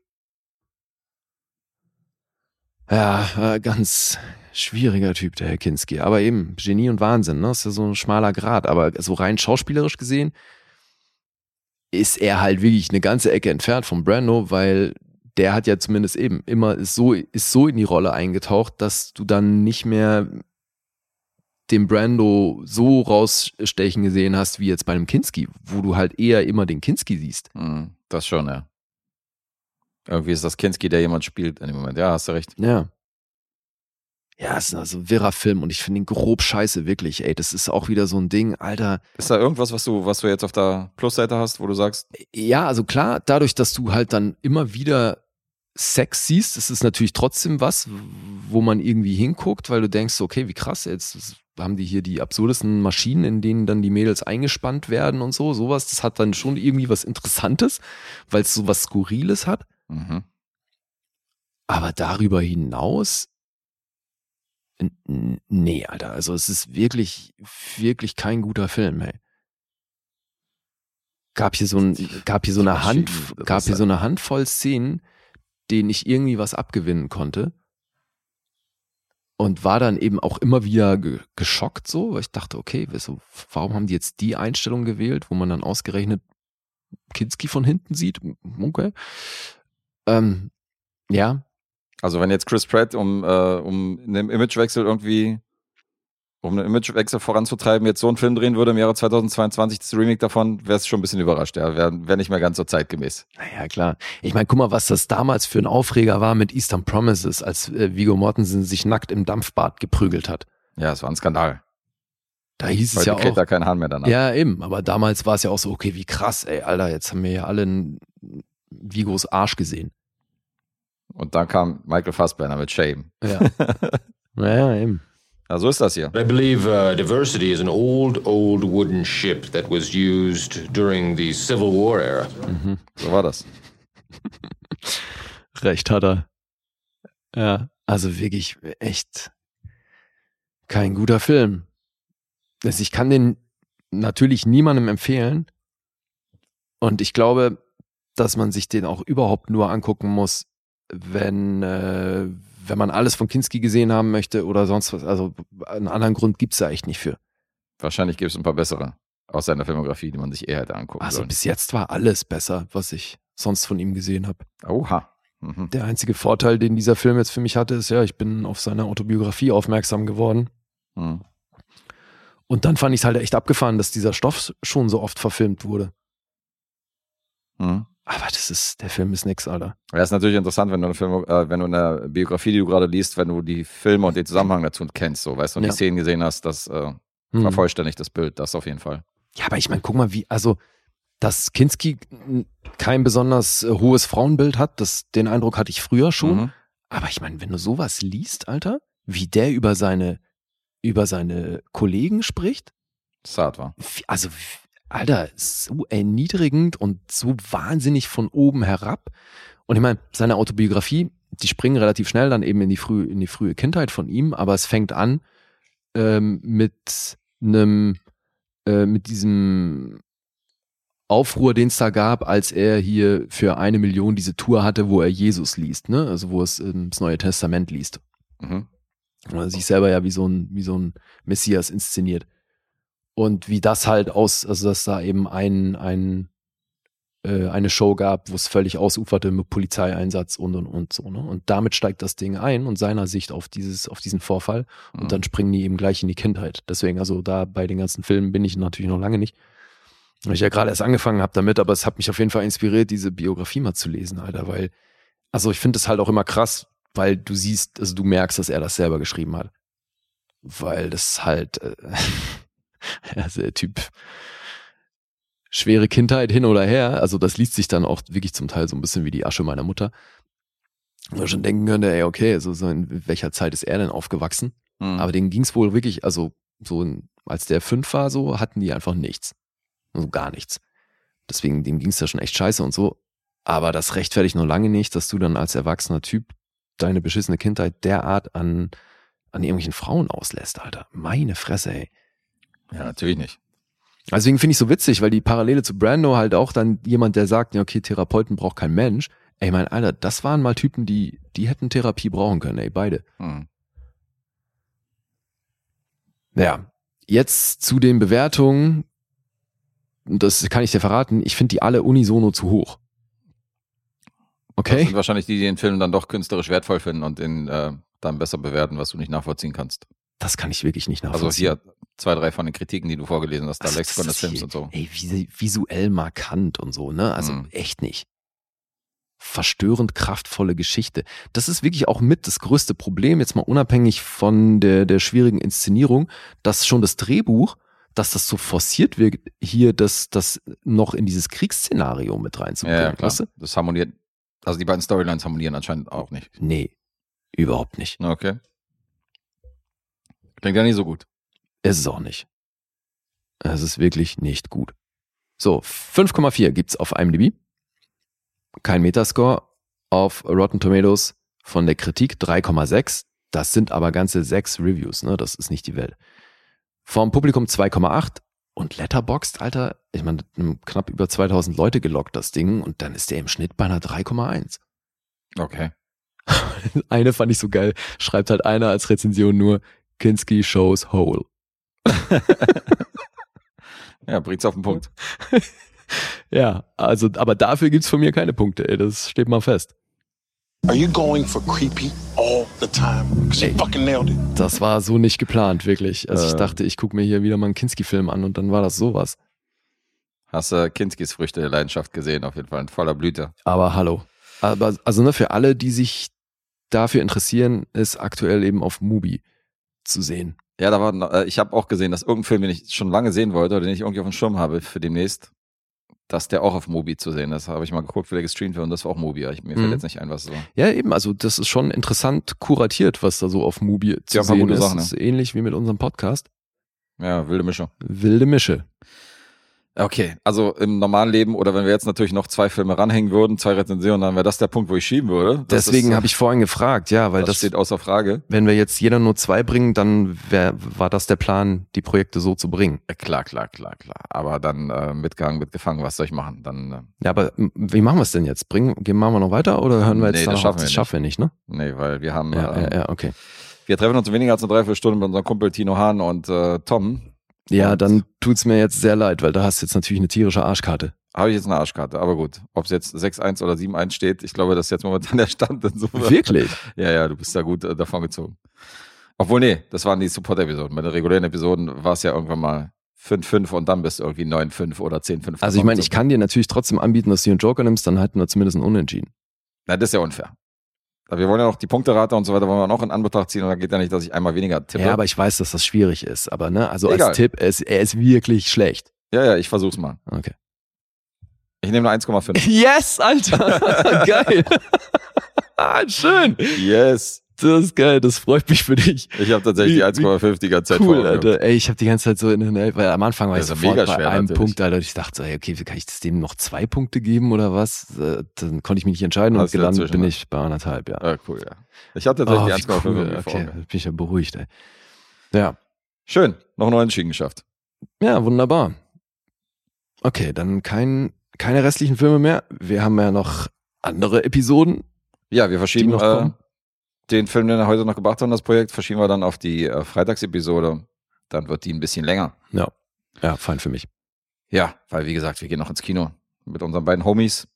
Und über den Film wird dann natürlich auch berichtet in der kommenden Episode. Da kriegt er dann die volle Ladung. He's got the heart of a power clown. Sowieso. Ich freue mich, freu mich gerade über die ganzen alten Samples hier. Ist total schön. Ja, das wirkt wirklich, äh, weckt alte Erinnerungen. Ja. Denke ich so, Alter, okay, wann haben wir den? Haben wir vor zweieinhalb Jahren irgendwie gedrückt die Eben, ganze Zeit. voll, voll die Retro-Episode hier. Richtig retro, Alter. Geil. Na, mach noch einen, bevor wir uns verabschieden. I gotta have more cowbell. Natürlich, der Cowbell-Sample. Muss. Muss sein.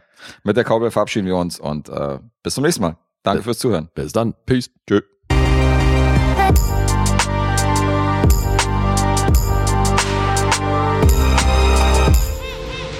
Bewegt Bild Banausen.